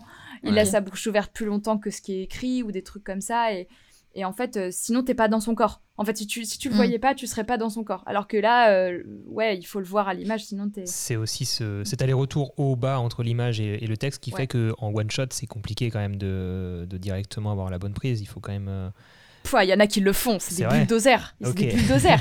bah, des, des, genre des vieux de la vieille du doublage. Franchement, t'arrives et tout, et c'est 9h du mat. T'arrives et eux, ils te lâchent des dingueries. euh, Emballer, c'est plié, je prends mon cachet, ciao, c'est fait en 10 minutes. Il y a besoin d'autre chose Ouais. ouais, et tu fais, mais il y a rien à dire en fait. Je fais genre, waouh. Et en fait, c'est incroyable. Et en fait, le, le doublage, du coup, ça te donne ce truc-là d'immédiateté qui est génial et Ouais. qui peut t'emmener partout. C'est-à-dire que sur un plateau de tournage, t'es hyper mobile. T'es hyper, tu peux t'adapter à toutes les situations. Moi, on me change mon texte, on me dit tu fais ça, tu fais ci, tu fais ça, on fait une répète, machin. Je suis au taquet tout le temps. Euh, parce que le doublage m'apprend cette fle- flexibilité. Euh, le fait que je ne sache pas tout mon- sur mon personnage n'est pas une contrainte. C'est, euh, c'est, c'est- je peux faire sans. Genre, je suis pas. euh, Du coup, j'ai moins été élevée à cette école d'acteurs euh, qui, qui vient vachement de, de Stanislavski et tout ça, euh, qui est de. On va explorer la psychologie du personnage jusqu'à Mhm. dire euh, je joue un SDF, j'habite dans la rue pendant, pendant 10 jours. Je, je- j'ai, pas, j'ai moins besoin de faire ce genre de trucs qui sont des expériences d'acteurs euh, qui, qui se respectent aussi. C'est, chacun surtout fait comme des, il des veut. réals souvent qui mettent euh, leurs Ouais. comédiens, leurs acteurs dans un contexte psychologique compliqué pour certains films. euh, Ouais, c'est euh, ça. Pour qu'ils Ouais. aient peur, pour qu'ils soient pas confiants, pour qu'ils soient stressés, etc. Ouais, ouais, ouais, ça c'est quand tu sais pas diriger des comédiens. Euh, et du coup, non mais c'est vrai, enfin, enfin voilà, moi c'est mon avis euh, là-dessus. Je suis un peu, euh, je suis un peu, un, je suis comment dire, je suis impliable, ça veut rien dire. Mais genre j'ai du mal à, avoir de l'empathie pour des, mais des metteurs en scène qui préfèrent bolosser leurs comédiens plutôt que Ouais, de les pas- diriger et d'apprendre à leur parler. Mm. Je trouve que c'est, je trouve que c'est une flemme, c'est, de la flemme de travail. Je j'aime pas trop, mais c'est marrant. Après chacun fait, fait comme il le sent tant qu'il y a pas de maltraitance. Je trouve que c'est ok. Ça, c'est sûr. Euh, après, j'aime bien les expériences aussi. Attention, hein, j'aime bien quand, genre, un ou une metteuse en scène va me dire euh, Ok, pour ce rôle-là, ce serait trop bien que tu fasses ça. Est-ce que t'es d'accord? Et que là, je fasse Oui, Oui, oui. ça a l'air trop marrant. Les aventures, c'est. C'est extra MDR. Non, les aventures, c'est cool. les aventures de, de, de tournage, c'est trop bien aussi quand il quand y, a- quand y a des réals qui proposent euh, d'autres méthodes et tout. Moi, je trouve ça trop Ouais, top. Quand tu dois apprendre une nouvelle discipline, par exemple. euh, Ouais, exactement. comme ça. ouais. Exactement. C'est marrant, tu viens de faire la remarque, enfin tu viens de faire un petit euh, MDR sur euh, l'aventure c'est extra, ça m'a fait juste penser à une question. euh, Ouais, vas-y. parce que d'un coup je me suis dit tiens ça se trouve c'est un truc qu'on te dit dans la rue, on te fait la, on te fait la remarque, machin, comme on peut faire à certains acteurs qui ont, qui ont, qui ont des scènes cultes, mais toi on sait pas que c'est toi. Non. Tu vois Et il y a des quand tu es comédien, pas tous bien sûr, je vais pas faire de généralité, il y a certaines, certains comédiens comme il y a certaines personnes, euh, n'importe qui, qui aiment bien en fait avoir de la reconnaissance pour leur travail. Je pense que Ouais. c'est nécessaire. Vous, il y a un côté hyper frustrant à ce niveau-là. C'est hyper intéressant ce que tu viens de poser comme question parce que en effet, il y a en fait cet anonymat du doublage. Soit t'as as tous les bons côtés, t'as tous les mauvais côtés. Dans les bons côtés, il y a ce truc où tu passes partout. Tu peux faire un téléfilm de Noël complètement pourri. Ouais. C'est pas toi. Genre. T'es pas dans On une case, fout. genre Jim Carrey doit faire que de la comédie. euh. Ouais. Oui, oui, oui. Enfin, t'es beaucoup moins dans des cases. Tu peux être dans des cases aussi en doublage. Genre, euh, tu, il y a, il y a vraiment, genre, il y a les comédiennes qui font des petits garçons. Si ça commence à savoir qu'elles font des petits garçons, elles vont faire que des petits garçons. Il y en a, il y en a à qui Mhm. ça plaît et il y en a qui ont envie de faire autre chose. C'est ce qui se comprend aussi. Mais euh, en doublage, comme t'as l'anonymat, franchement, t'es tranquille, t'as pas de casserole. Tu sais, t'as pas, t'as pas ce truc. euh, Ouais, il y a ça aussi, ouais. T'es, t'es peinard, quoi. Euh, en revanche, comme je disais tout à l'heure, tu joues pour personne. C'est hyper frustrant, en fait. T'as l'impression, en tout cas, de jouer pour personne. T'as pas ce, ce shoot d'adrénaline, de retour émotionnel des gens qui tout de Ouais. suite te disent Mais c'est génial, En fait, t'es obligé- dans ça. Si tu veux un retour, même sans te la paix, pas pour euh, de l'ego, tu vois, mais juste pour avoir un retour, tu es obligé de toi faire la démarche de dire au fait, c'est moi qui ai fait la voix. Ouais, Qu'est-ce que ouais. Toi, s'il y a un côté un peu dérangeant, si t'es un peu, t'aimes pas trop te mettre en avant, tu te dis, euh, Ouais. au fait, c'est moi, euh, vous avez vu? Ouais, mais regarde, nous, ça Ouais, nous et arrive puis- euh, parfois pardon, de, de, de se dire, on regarde un film ou, euh, tu sais, la voix, on, on a l'impression de la- de l'avoir déjà Ça, entendue. c'est un autre problème Et que je voulais aborder. Ouais, et de se ouais. dire, ah, j'aime bien sa voix, ah, j'aime bien le personnage euh, avec sa voix et tout ça. Et moi, ça m'arrive de chercher, ou même des personnages que j'aime beaucoup, de dire, ah, mais qui c'est qui fait la voix française Enfin, tu le vois plus souvent de ce qui nous arrive, c'est que on, quand on regarde une VF parce qu'on veut pas se prendre la tête avec la VO, euh, on- ça nous saoule d'entendre tout le temps les mêmes voix, des fois. hein. Alors parfois, quand c'est des films euh, ou des séries qui sont, euh, ouais, qui sont très connues et reconnues, ça peut parfois, enfin, il y a des voix qu'on entend un peu partout. Ouais, Il y ouais, a ouais, certaines voix tu, voilà, il y a l'anonymat, tu sais pas qui c'est, par Donc, contre, la voix, tu la connais. Et tu la Ouais, connais, la tu voix. la connais parce que c'est très personnel une voix. Ouais. Et à la fois, quand tu dis que tu fais du doublage, euh, comme tu disais tout à l'heure, que tu dis ouais, moi j'ai fait ça, euh, tu te confrontes très vite à, à- aux anti-VF. Je sais pas pourquoi ils nous en veulent autant. Genre vraiment, c'est. Oui, c'est vrai On que. est- Tu vois, Le oui, j'ai- vachement de totalement. haine. Alors mais t'as vu que je me suis justifié, dire oui, la Ouais. VF quand on a la flemme d'écouter la VO.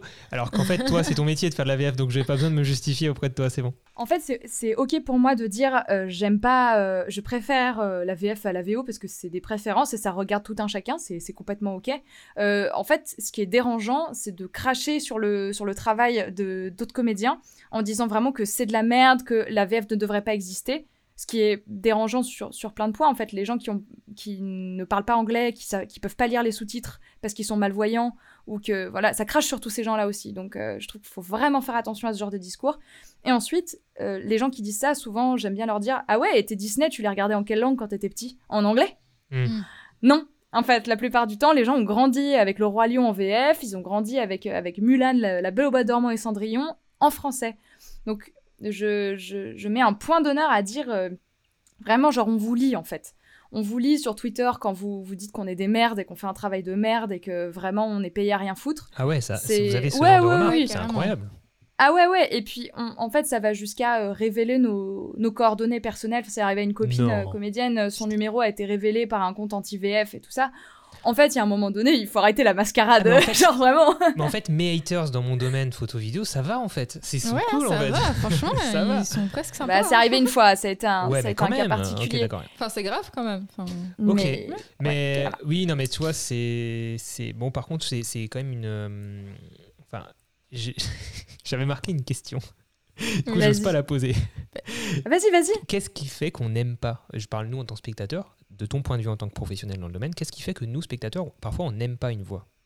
Une- Mais c'est super intéressant ce que tu, ce- cette question. Est-ce qu'il y a une En fait, il peut y avoir de, ton, de ton point de vue en tant que professionnel? Il peut y avoir plusieurs raisons en fait. Alors une raison, vous l'avez évoqué tout à l'heure, c'est le fait qu'on l'entende tout le temps. Donc en fait, on n'arrive plus à avoir de la crédibilité euh, pour, la per- pour un personnage. On voit un autre dit, personnage bah, dans cette voix, peut-être. Ouais. C'est ça. On se dit ah mais c'est bidule, ok. Ouais. Donc en fait, t'arrives plus, euh, donc tu perds le côté discret dont on parlait tout à l'heure. Et en fait, il y a, d'autres raisons. euh, qui sont certaines conventions de doublage euh, qui sont liées au ton et à la manière dont, dont les, les comédiens et la musique en fait qu'ils ont, que certains comédiens ont pour doubler. Mais en fait, cette musique, elle est liée à plusieurs choses. Et en fait, je, je- cette musique, on la connaît tous et toutes. C'est euh, c'est quand tu parles comme ça. Écoute-moi, Daryl, Oh, tu m'entends? Je ne suis pas d'accord Oui. avec ce que tu dis. Ok, Téléfilm, alors d'où ça vient? Oui, Voilà, ouais, d'où ça vient ce truc-là? Ce, ce ton un petit peu, il vient de plusieurs trucs. Le, le pre- la première chose, ça vient du temps en fait. Souvent, on n'a tellement pas le temps, mais vraiment pas le temps, que tu es obligé parfois d'y aller au fusil. Alors, y aller au fusil, c'est en fait, tu regardes pas la scène et tu y vas direct. Ouais. Tu n'as pas vu la scène avant, tu y vas tout de suite. Donc ça arrive, ça arrive pas tout le temps, mais ça arrive. Donc en fait, il y a des moments où on n'a pas le temps, il faut juste, juste tu joues comme ça parce que t'as pas le choix. Sinon, ça rentre pas. Euh, ensuite, il y a un autre, une autre contrainte. Tes comédiens en VO jouent mal. Ça arrive en fait. Oui. On, ne joue, on double pas tout le temps des bons comédiens. Ouais, donc, Donc tu peux pas voilà. rafistoler derrière facilement. Quoi. Tu, enfin, tu peux pas en fait. Ouais. Si tu, tu sauves les meubles. Ouais, tu voilà. de sauver les meubles et voilà. Et il y a une autre raison qui est que, euh, en fait, on passe d'une langue à une autre. Et mine de rien, quand on parle euh, anglais, parce qu'on on double beaucoup de produits anglais avec accent américain, c'est la plupart des Mhm. produits, c'est ça. En fait, euh, ils ouvrent pas la bouche aux mêmes endroits que nous, c'est con Bah à oui, dire, ouais, mais en fait, euh, voilà. Donc en fait, pour que vraiment ton personnage ait l'air de parler et l'air de dire les mots que tu dis, t'es obligé de faire des appuis qu'on n'a pas en français. Nous, en français, on a très peu d'appuis dans notre Ouais. langue. On est une langue qui est assez plate quand t'écoutes euh, Alors de anglais, il y, en a- il y l'espagnol. en a à chaque mot presque. Quoi. Euh, Voilà, c'est genre ils vont faire, euh, ils vont faire Oh my God, genre vraiment Ouais, ils vont appuyer et ouvrir, euh, enfin faire des grosses voyelles en fait. Ils ouvrent vraiment grand la bouche quand ils font des voyelles. Ouais, si tu fais Et Oh en fait, mon dieu en français, tout de suite ça fait pourri quoi. Genre ça fait ça. quoi. C'est ça. Donc en fait c'est à toi de l'adapter. Et dans tout ce processus d'adaptation, eh ben en fait t'as une espèce de, de, un peu de manière de parler, de ton qui peut ressortir. Et en fait tu l'as plus ou moins dans les films, de plus ou moins chez certains comédiens et tout ça et tout ça. Tu l'as, tu l'as. Et en fait, il faut que ton personnage, il ait l'air de parler. Et c'est la manière de parler qui donne le plus l'impression que c'est le personnage qui parle Et à l'écran. Vous avez des euh, Donc, voilà. entre vous, vous avez des, des mots comme ça, euh, type euh, une liste non, non officielle, non exhaustive, de, de mots durs à traduire en français avec l'intonation où la, où la marche pas, genre des, des, des, des mots noirs, tu vois, genre une liste noire. J'arrive pas à Ah, expliquer. euh, mon- je pense pas, entre comédiens, non, mais sûrement les auteurs et les autrices, ils doivent avoir ça par contre. Ils doivent se dire, euh, ah, euh, dès qu'un un- un comédien lâche ce mot, pour nous, c'est chaud à traduire. Mais je pense que. Ouais, ouais, c'est ils ont plus dans les blagues aussi. ouais, Pour la traduction, c'est les Ouais, blagues. les blagues, être c'est- la comédie, ça doit être plus difficile, je pense. Ah ouais, mais ça, c'est plus de notre C'est ressort. pas de votre Ouais. ressort, ouais. ouais. Non, nous, on n'est pas responsable de ça. Nous, on voit les traductions, on fait, ah, ils ont fait ce qu'ils ont pu. Tu vois, on a- ah là là. Cette question, elle n'est pas anodine pour moi parce qu'on a commencé différentes séries parfois euh, à gauche, à droite. Et on... effectivement, nous, on a des séries euh, que j'appelle un peu, euh, pour moi, détente, chill, qu'on regarde, où Mm. j'ai pas envie de me concentrer. Même si on comprend très bien l'anglais, je, je veux pas me concentrer, je veux juste écouter euh, en fond. Et du coup, on, on- du coup, on met en VF. Et euh, t'as vu, je suis nouveau en train de justifier la VF, c'est incroyable. Euh, et Ah, c'est- euh, c'est souvent pour ça qu'on met. euh, et en VF. et il y, a, euh, et- et il y a récemment une série euh, qu'on a arrêté de regarder alors qu'elle est dans les top tendances Netflix. Parce Oui. qu'en fait, la VF, nous, elle, ça- c'est ce que tu as décrit tout à l'heure. Quand il vous arrive un truc comme ça, ce qui est intéressant, c'est de faire VO-VF pour voir qu'est-ce que ça raconte en VO.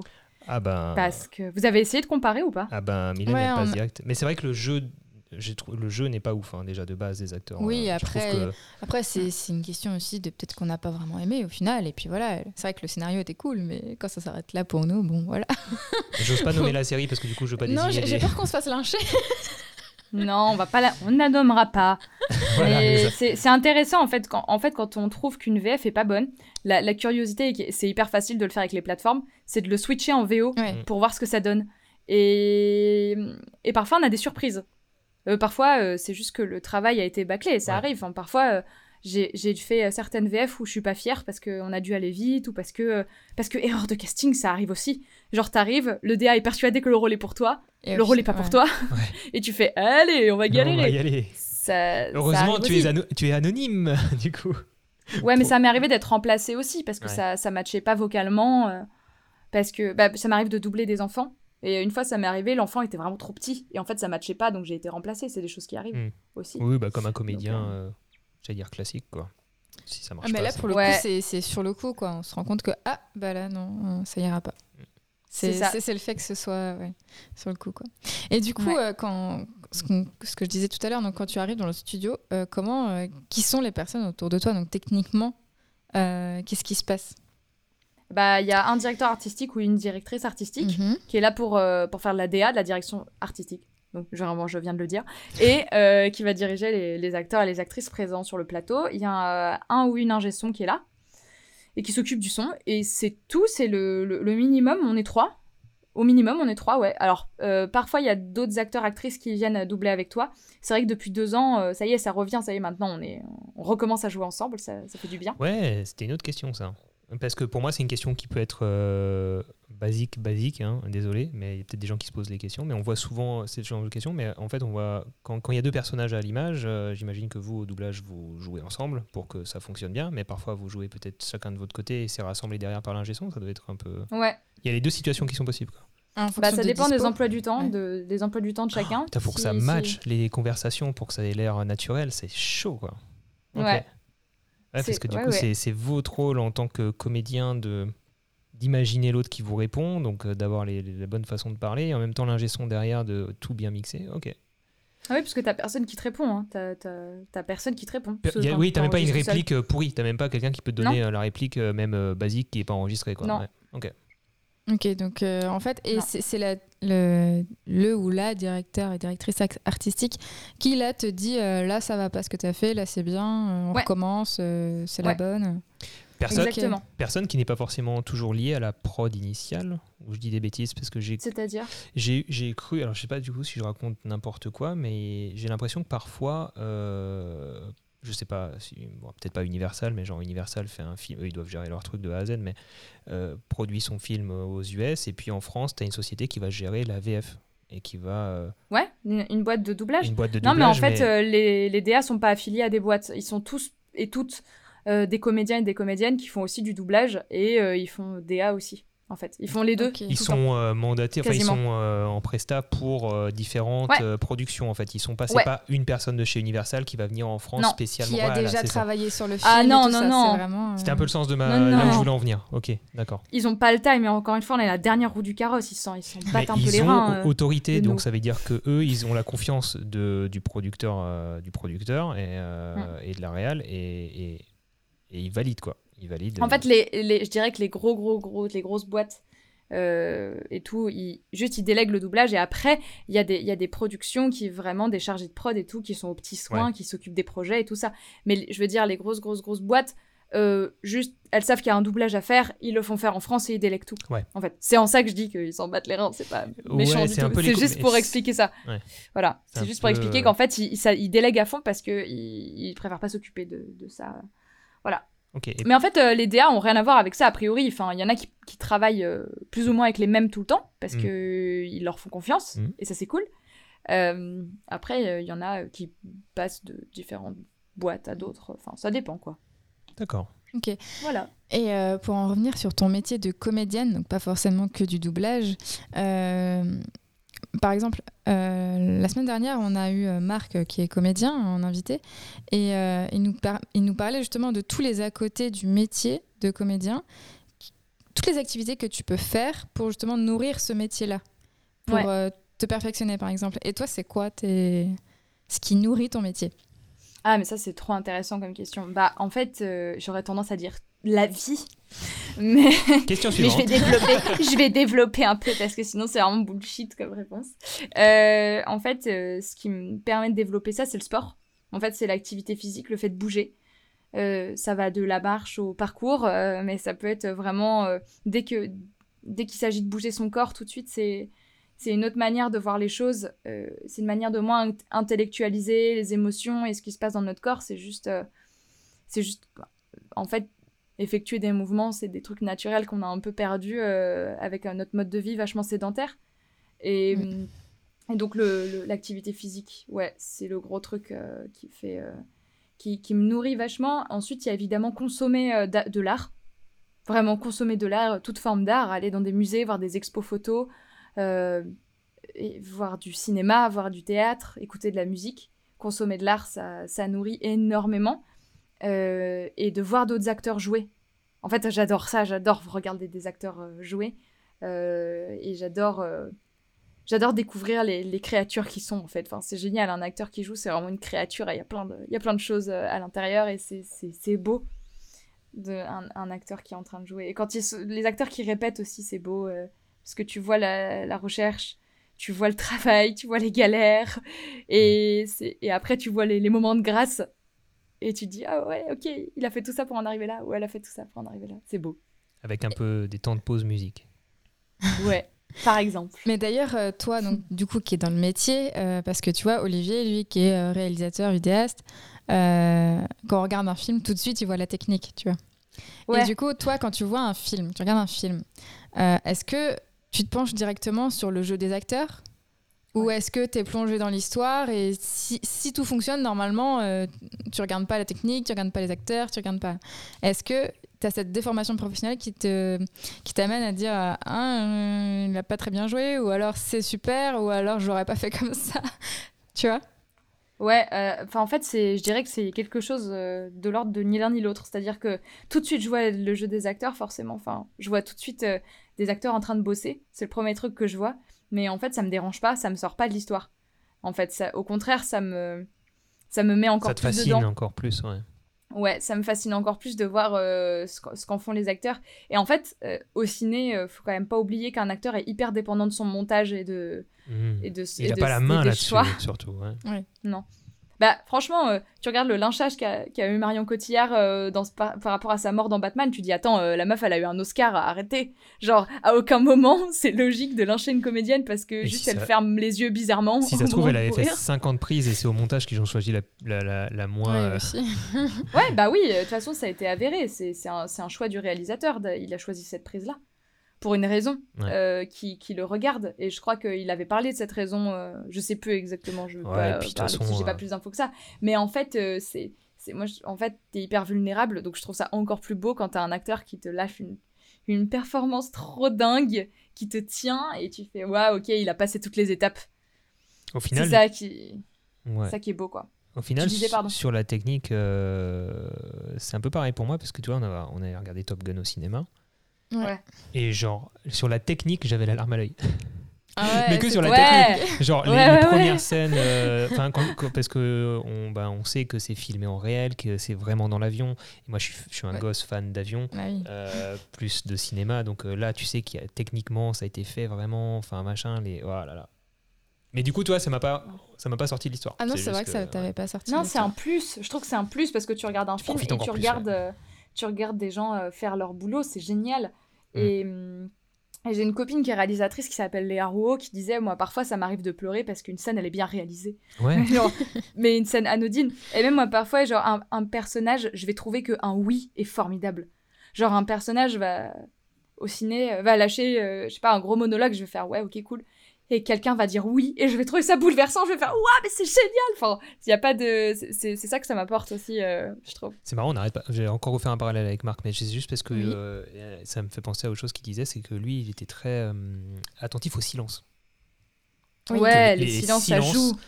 sont limite plus importants que les moments parlés puisque Ah, c'est ouais. dans les silences qu'on arrive à transmettre beaucoup d'émotions et que c'est les, les- les- réussir à, à- à poser de bons silences en tant que comédien Ouais, c'est quelque chose de très euh, Il disait que les, les, les silences, c'est les moments où on voit les acteurs réfléchir et que c'était beau. C'est ça en fait qui. Parce que hum, ça permet de souffler aussi.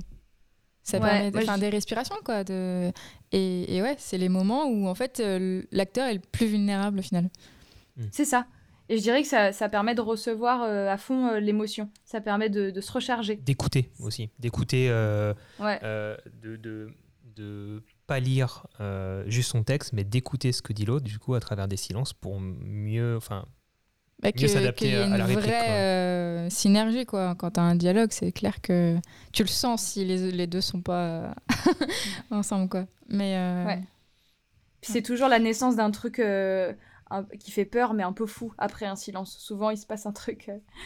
Que ce soit en comédie ou en drame, souvent un silence peut, peut vraiment te faire hurler de rire ou, euh, ou te faire pleurer à fond. Quoi. alors par contre le Ou te faire silence peur. le, bon silence il est pas facile hein, parce que rappelle-toi euh, qu'est-ce qu'on a regardé récemment un... ah bah Terminator 1 Et il y a des choses qui nous ont oh, il a il a pas forcément très très bien vieilli euh, à différents niveaux mais Ouais. euh, mais c'est euh, c'est c'est très muet Oui, il y avait très peu de Alors, il dialogue n'y a, en pas fait. beaucoup de- vraiment, il y a euh, pas beaucoup de SFX, hein, d'effets sonores. Il y a des bon, il y a musiques qui veut ça, euh, mais- qui sont pas faux folles.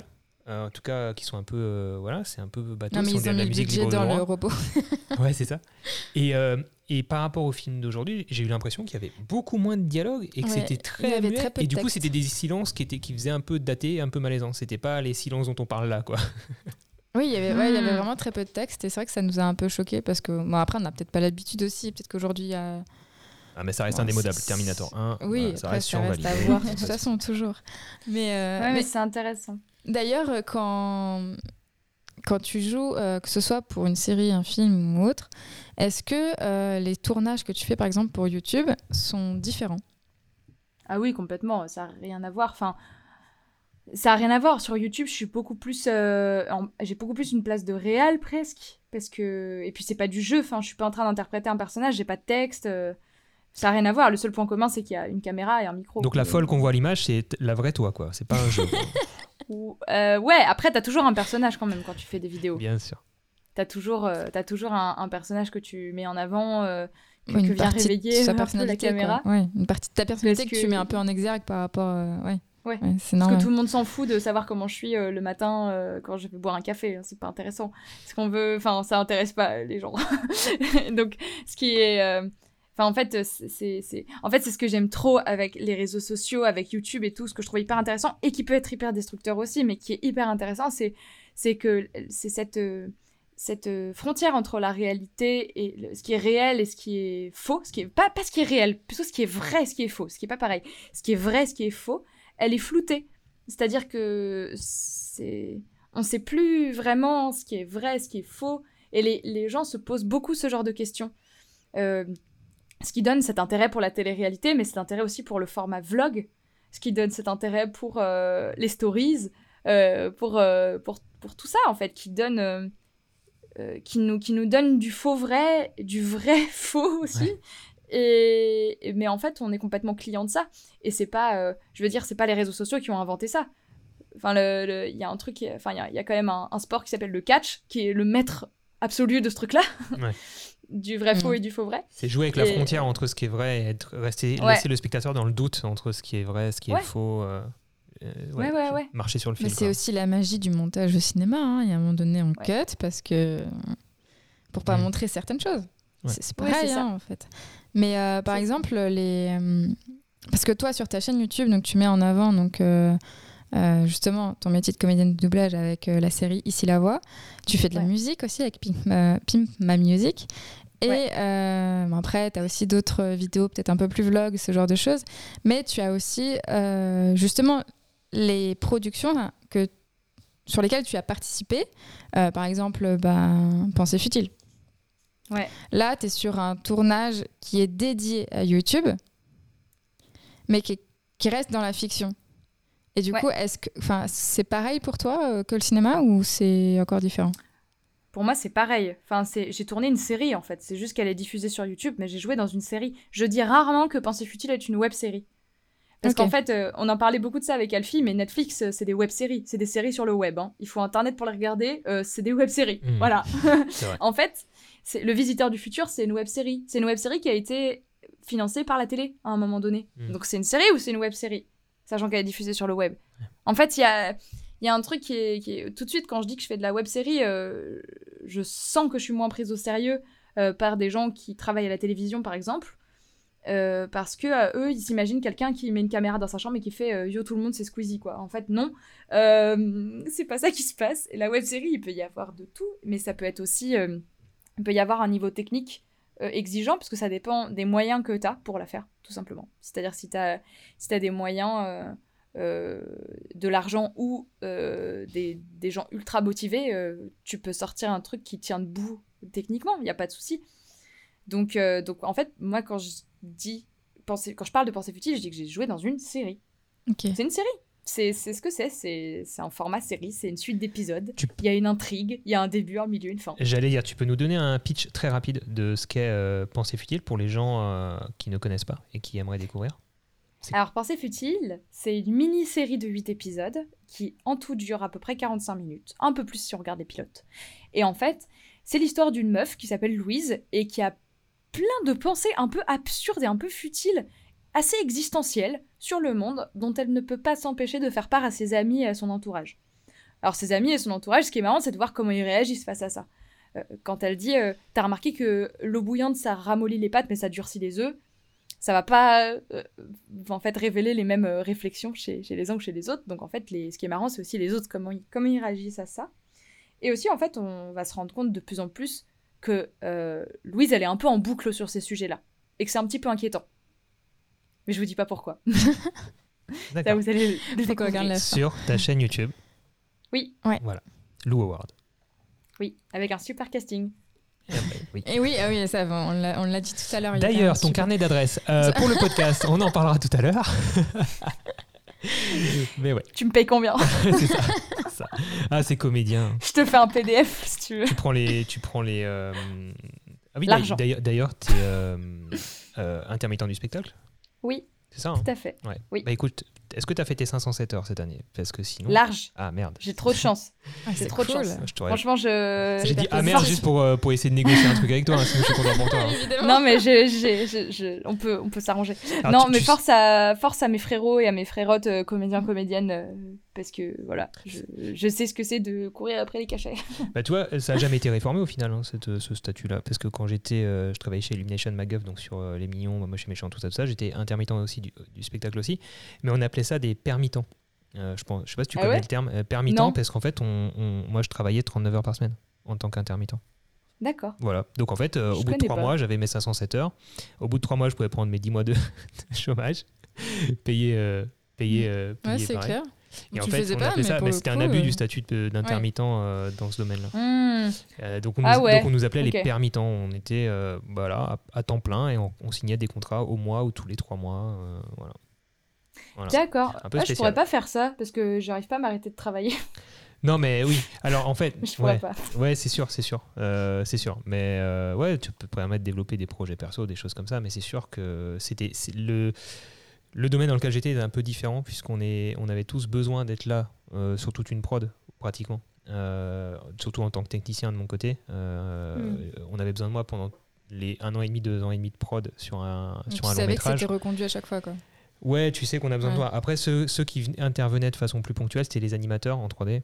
Euh, eux, euh, l'animation, ça vient après qu'on ait fait les modèles en 3D, après qu'on ait fait les décors, etc. etc. Donc, après, ça, ils une période, euh, pendant, six, pendant 4 mois, on va avoir besoin des animateurs. Après, pendant 4 mois, on va avoir besoin de ceux qui font tout le lighting, toute la lumière, etc., mm. tous les rendus. Et, euh, mais maintenant, euh, il travaille sur quatre films en même temps, donc on a besoin de tout le temps. Mais bref, permis Voilà. Euh, est-ce qu'on passerait pas. T'avais une autre question, Milan, peut-être? Non, moi si tu veux. Si j'en vois une là, quel conseil donnerais-tu à quelqu'un qui souhaite ah devenir comédien, comédienne Quel serait ton conseil, genre quelqu'un qui, qui n'est pas du tout du domaine et tu dis ah, j'ai envie de devenir comédien, qu'est-ce que je dois faire? Bah, c'est toujours délicat de répondre pour moi à cette question parce que chacun a vraiment son parcours. Je sais que j'ai un parcours méga particulier. Mais enfin, tout ce que je dirais, c'est de faire ses armes euh, à l'endroit où, tu te sens le mieux. C'est-à-dire que c'est pas parce que t'as pas fait d'école que tu peux pas être comédien. Tu peux te mhm. former ailleurs. Ça existe, c'est possible. Et au contraire, si tu te sens chez toi dans une école, dans, dans, une, dans, dans, un cours privé, un cours public, peu importe, bah, c'est le plus important. Mais savoir se sentir chez soi pour apprendre à jouer, c'est un des trucs les plus importants. Et savoir euh, pourquoi on a envie de jouer. Si c'est parce qu'on a envie de reconnaissance, ce qui est une des raisons. Mmh. Genre, si, par exemple, je suis, si je suis hyper honnête avec vous, c'est une des miennes. Genre, ma, ma reconnaissance euh, de mes pères, je la tire de là. C'est-à-dire que je suis heureuse quand des gens euh, ont aimé ce que j'ai fait. mais savoir si c'est parce que te mettre dans la peau des personnages, c'est vraiment le truc qui te fait le plus kiffer, ce qui est une de mes autres raisons.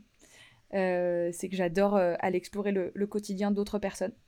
Et hum, ouais, savoir, en fait, savoir pourquoi. se poser la question de pourquoi, pourquoi ça m'intéresse? Est-ce que c'est parce que euh, j'ai envie d'être une star ou est-ce que c'est parce qu'au contraire j'ai envie de faire que des projets hyper chelous, hyper étranges, vivre des expériences de jeu vraiment très bizarres, des formes très originales et pas du tout mainstream. Ça peut être pour plein de raisons. Et c'est bien de les explorer. Du théâtre d'improvisation, ça peut être pas mal. Hein c'est trop bien. T'en as fait? L'impro, c'est génial. Ah ouais, ouais, ouais. C'est, génial. L'impro, c'est, Ça permet de débloquer plein de situations. Et j'ai fait des matchs d'impro aussi, ça c'est trop bien. J'en Ah, ai vu chaud, une ça. fois, j'ai vu ça une fois à Paris, ouais. Ah, J'avais vu ça aussi à Paris. ouais. C'est On incroyable. voit plein de choses à Paris, c'est ça qui est génial. Les improvisateurs, c'est des tueurs. Enfin, Ouais. vraiment. euh. Ouais, Et il y a des règles en plus, hein, c'est pas aussi évident. hein. C'est que t'as pas le droit, de, je Ouais. crois, d'aller à l'encontre de ce que l'autre vient de te dire. Tu dois, je crois, rester dans, dans la continuité. Enfin, je, je sais plus, il y a deux, trois petites choses à respecter, il me semble, euh, dans l'impro quand même. Mais, Bah, tu peux pas dire non. C'est-à-dire, si Ouais, quelqu'un te fait ça. une proposition et que tu dis, si quelqu'un te dit, oh là là, il fait chaud sur Mars aujourd'hui, tu peux pas dire, oh bah non, euh, on est dans le, on est à Bagnolet. Ouais, tu, vois, ouais. tu peux pas dire ça. Genre, euh, non, c'est pas possible. Ok. Euh, dernier jeu? Eh bien, on va passer au dernier jeu.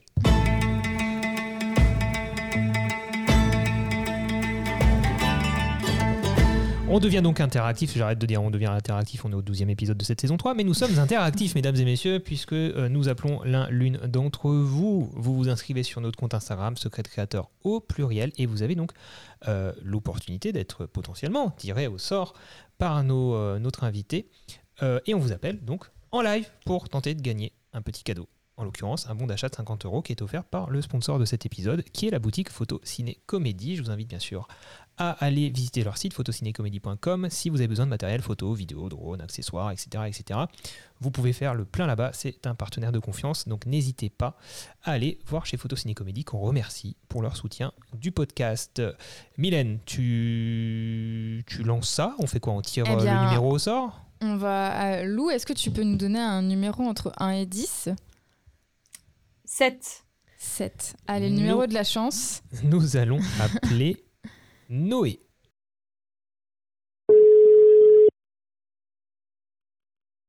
Oui, allô? Allô? Oui, allô? Noé? Oui, Bonjour, c'est le Père Noël qui te parle. Pour commander tes cadeaux, ça marchera pas. Bonjour Noé, bonjour. est-ce que tu sais qui C'est t'appelle? vous? Non, pas du tout. Non, pas du tout. Tu as bien donné ton numéro quelque part. Il n'y a pas très Euh, longtemps. Oui, Ah, ah, c'était une piste. sur le site de Samsung France? Ah non, malheureusement non, c'est pas le site de Samsung France, c'est le podcast Secret Créateur. Est-ce que ça te parle? Ah Sur Instagram. Alors, on est avec Lou Ah, pas Howard du tout qui, reconnu la voix. Ah bah écoute, bienvenue sur le podcast. Noé, du coup, écoute, on t'appelle pour tenter de gagner un bon d'achat 50 euros chez notre partenaire Photo Ciné Comédie. Je sais pas si tu fais de la photo ou de la vidéo. Euh, oui, je fais. Bah alors moi, je- j'ai que 16 ans entre guillemets. Et puis euh, oui, je fais de la vidéo à titre personnel et puis j'ai déjà quelques expériences professionnelles. Oui. Est-ce que tu serais pas en Suisse romande par hasard? Euh, non, je je- ah pas loin de Genève en tout cas. Ah, parce que tu as un accent qui vient de là-bas. Je me perds. Oh, un copain suisse Un copain suisse euh, nous dit. Euh, bah écoute, euh, je, je donne la parole à Mylène, c'est elle qui va animer le jeu. Et donc, euh, bon, bah, bonne chance, bon courage. Ça marche. Merci. Salut Noé. Euh, du coup, je... pour le jeu, donc tu auras 5 questions. Et euh, il te faudra au moins 3 bonnes réponses sur les 5 pour remporter ton bon d'achat de 50 euros chez Photo Ciné Comédie. Ça marche. Est-ce que tu es prêt Je suis pas le meilleur. oui, oui, je suis T'as prêt. le droit de tricher, hein, sache-le. hein. J'ai pas eu le temps de, j'ai pas eu le temps de réviser. Allez, ça peut le faire. Franchement, ça peut le faire. Tu es prêt? Oui. Alors, première question. Dans le film Là-haut, comment s'appelle l'oiseau qui ne peut pas voler? Kevin, Russell ou Doug? Euh, Russell. C'est ton dernier mot? Et c'est ton ultime bafouille? Mhm, Oui. Non, c'est Kevin. Russell, c'est le petit garçon. Oui. Ah. Ouais. C'est qu'il faut revoir, il faut revoir là-haut. Ouais, Ce il faut soir, revoir tu le regardes là-haut. film. Oh bah, ça fait très longtemps que je l'ai pas vu. Ah bah j'imagine. Alors, deuxième question. Qui a réalisé Forrest Gump? Jean-Pierre Jeunet, Robert Zemeckis ou Steven Spielberg? Euh... Oh là, ah, celui-là, je l'ai vu. Euh... euh, hum, hum, hum.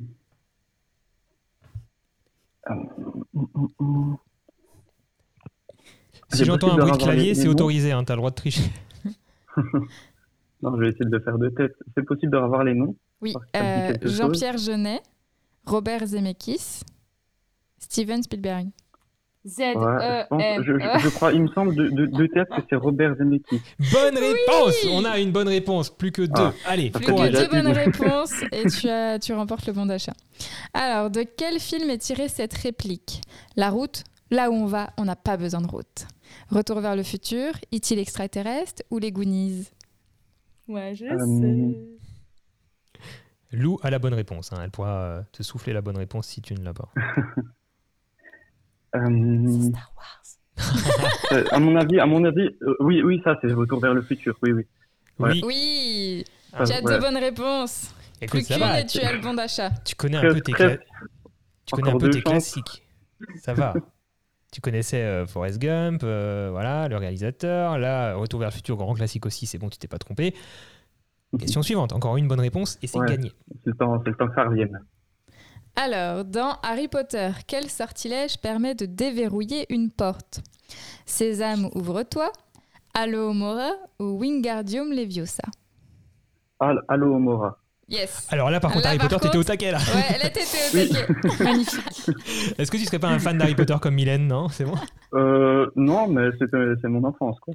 D'accord. Eh ben écoute, félicitations à toi. Tu as officiellement gagné ce bon d'achat de 50 euros auprès de notre partenaire Photo Ciné Comédie. merci beaucoup. Donc euh, bravo. Et on peut faire la dernière question pour le fun. Là, pour le coup, c'est pour le Oui. fun. Dans La nuit au musée, qui incarne le, le rôle du gardien de musée Larry Daly? Matt Leblanc, Owen Wilson ou Ben Stiller?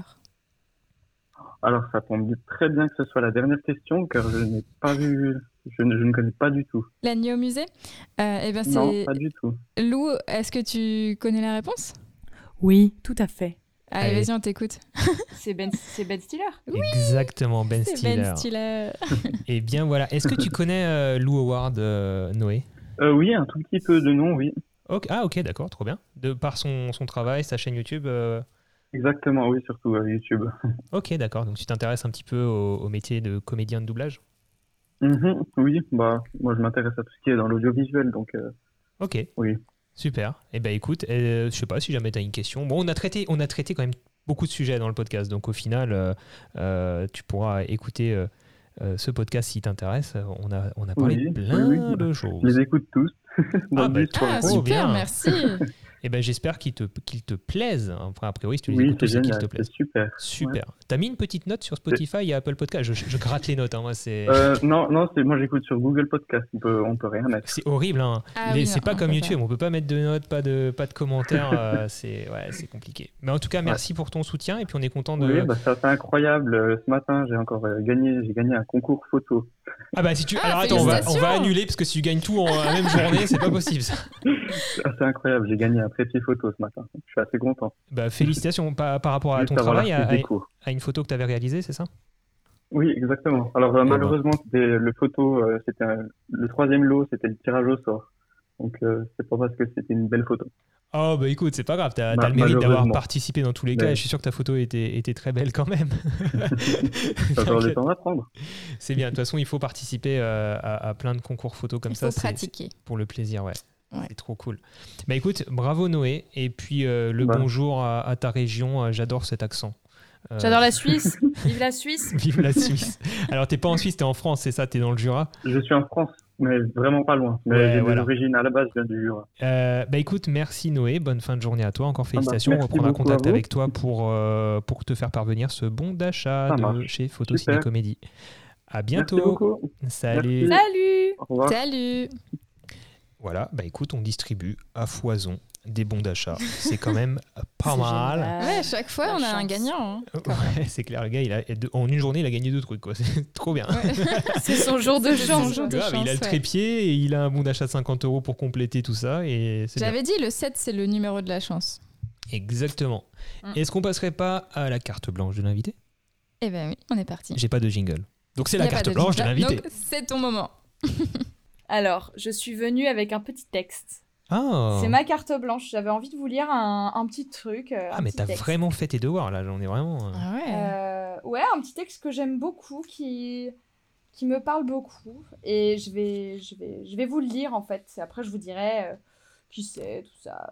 Voilà, si ça vous intéresse. Euh, Hop, hop, hop. Euh, Faut juste que je trouve la bonne page. Voilà, la bonne page est là, puisque je l'avais cornée. Bah nous C'est t'écoutons. parti. C'est parti. Dieux et déesses. La star n'est pas seulement une actrice. Ces personnages ne sont pas seulement des personnages. Les personnages de films contaminent les stars. Réciproquement, la star elle-même contamine ces personnages. Les gens disent que je suis le même dans la vie que dans mes films, et c'est pour cela qu'ils m'aiment, déclare Jean Gabin. Cette confusion peut aller loin. Une lettre d'Amérique fut adressée à Charles Boyer avec cette seule indication Mayerling Hollywood USA, le Gary Cooper's Film Fans Club of San Antonio, entreprit de faire élire à la présidence des États-Unis en 1936 son héros qui avait été révélé d'admirables aptitudes politiques dans Mr. Deeds. Les échos de Cinémonde sont révélateurs de la confusion du rôle et de l'acteur. On mande d'Hollywood que Marlène Dietrich a reçu un coup de couteau entre les deux épaules et que Gary Cooper a passé la nuit auprès de l'ange bleu dans son ranch. Micheline Presley, dans sa nuit de noces, abandonne son mari pour le clocher de son voisin. Henri Vidal délaisse provisoirement Michel Morgan pour Maria Mauban. La star détermine les multiples personnages des films. Elle s'incarne en eux et les transcende. Mais ceux-ci la transcendent à leur tour, et leurs qualités exceptionnelles rejaillissent sur la star. Tous les héros que Gary Cooper enferme en lui le poussent à la présidence des États-Unis, et, réciproquement, Gary Cooper ennoblit et grandit ses héros, les Gary Cooperise. Le joueur et le jouet se déterminent mutuellement. La star est plus qu'un acteur incarnant des personnages. Elle s'incarne en eux et ceux-ci s'incarnent en elle.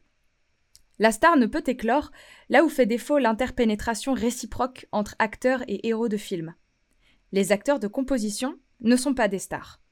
Ils se prêtent aux personnages les plus hétérogènes, mais sans leur imposer une personnalité unificatrice.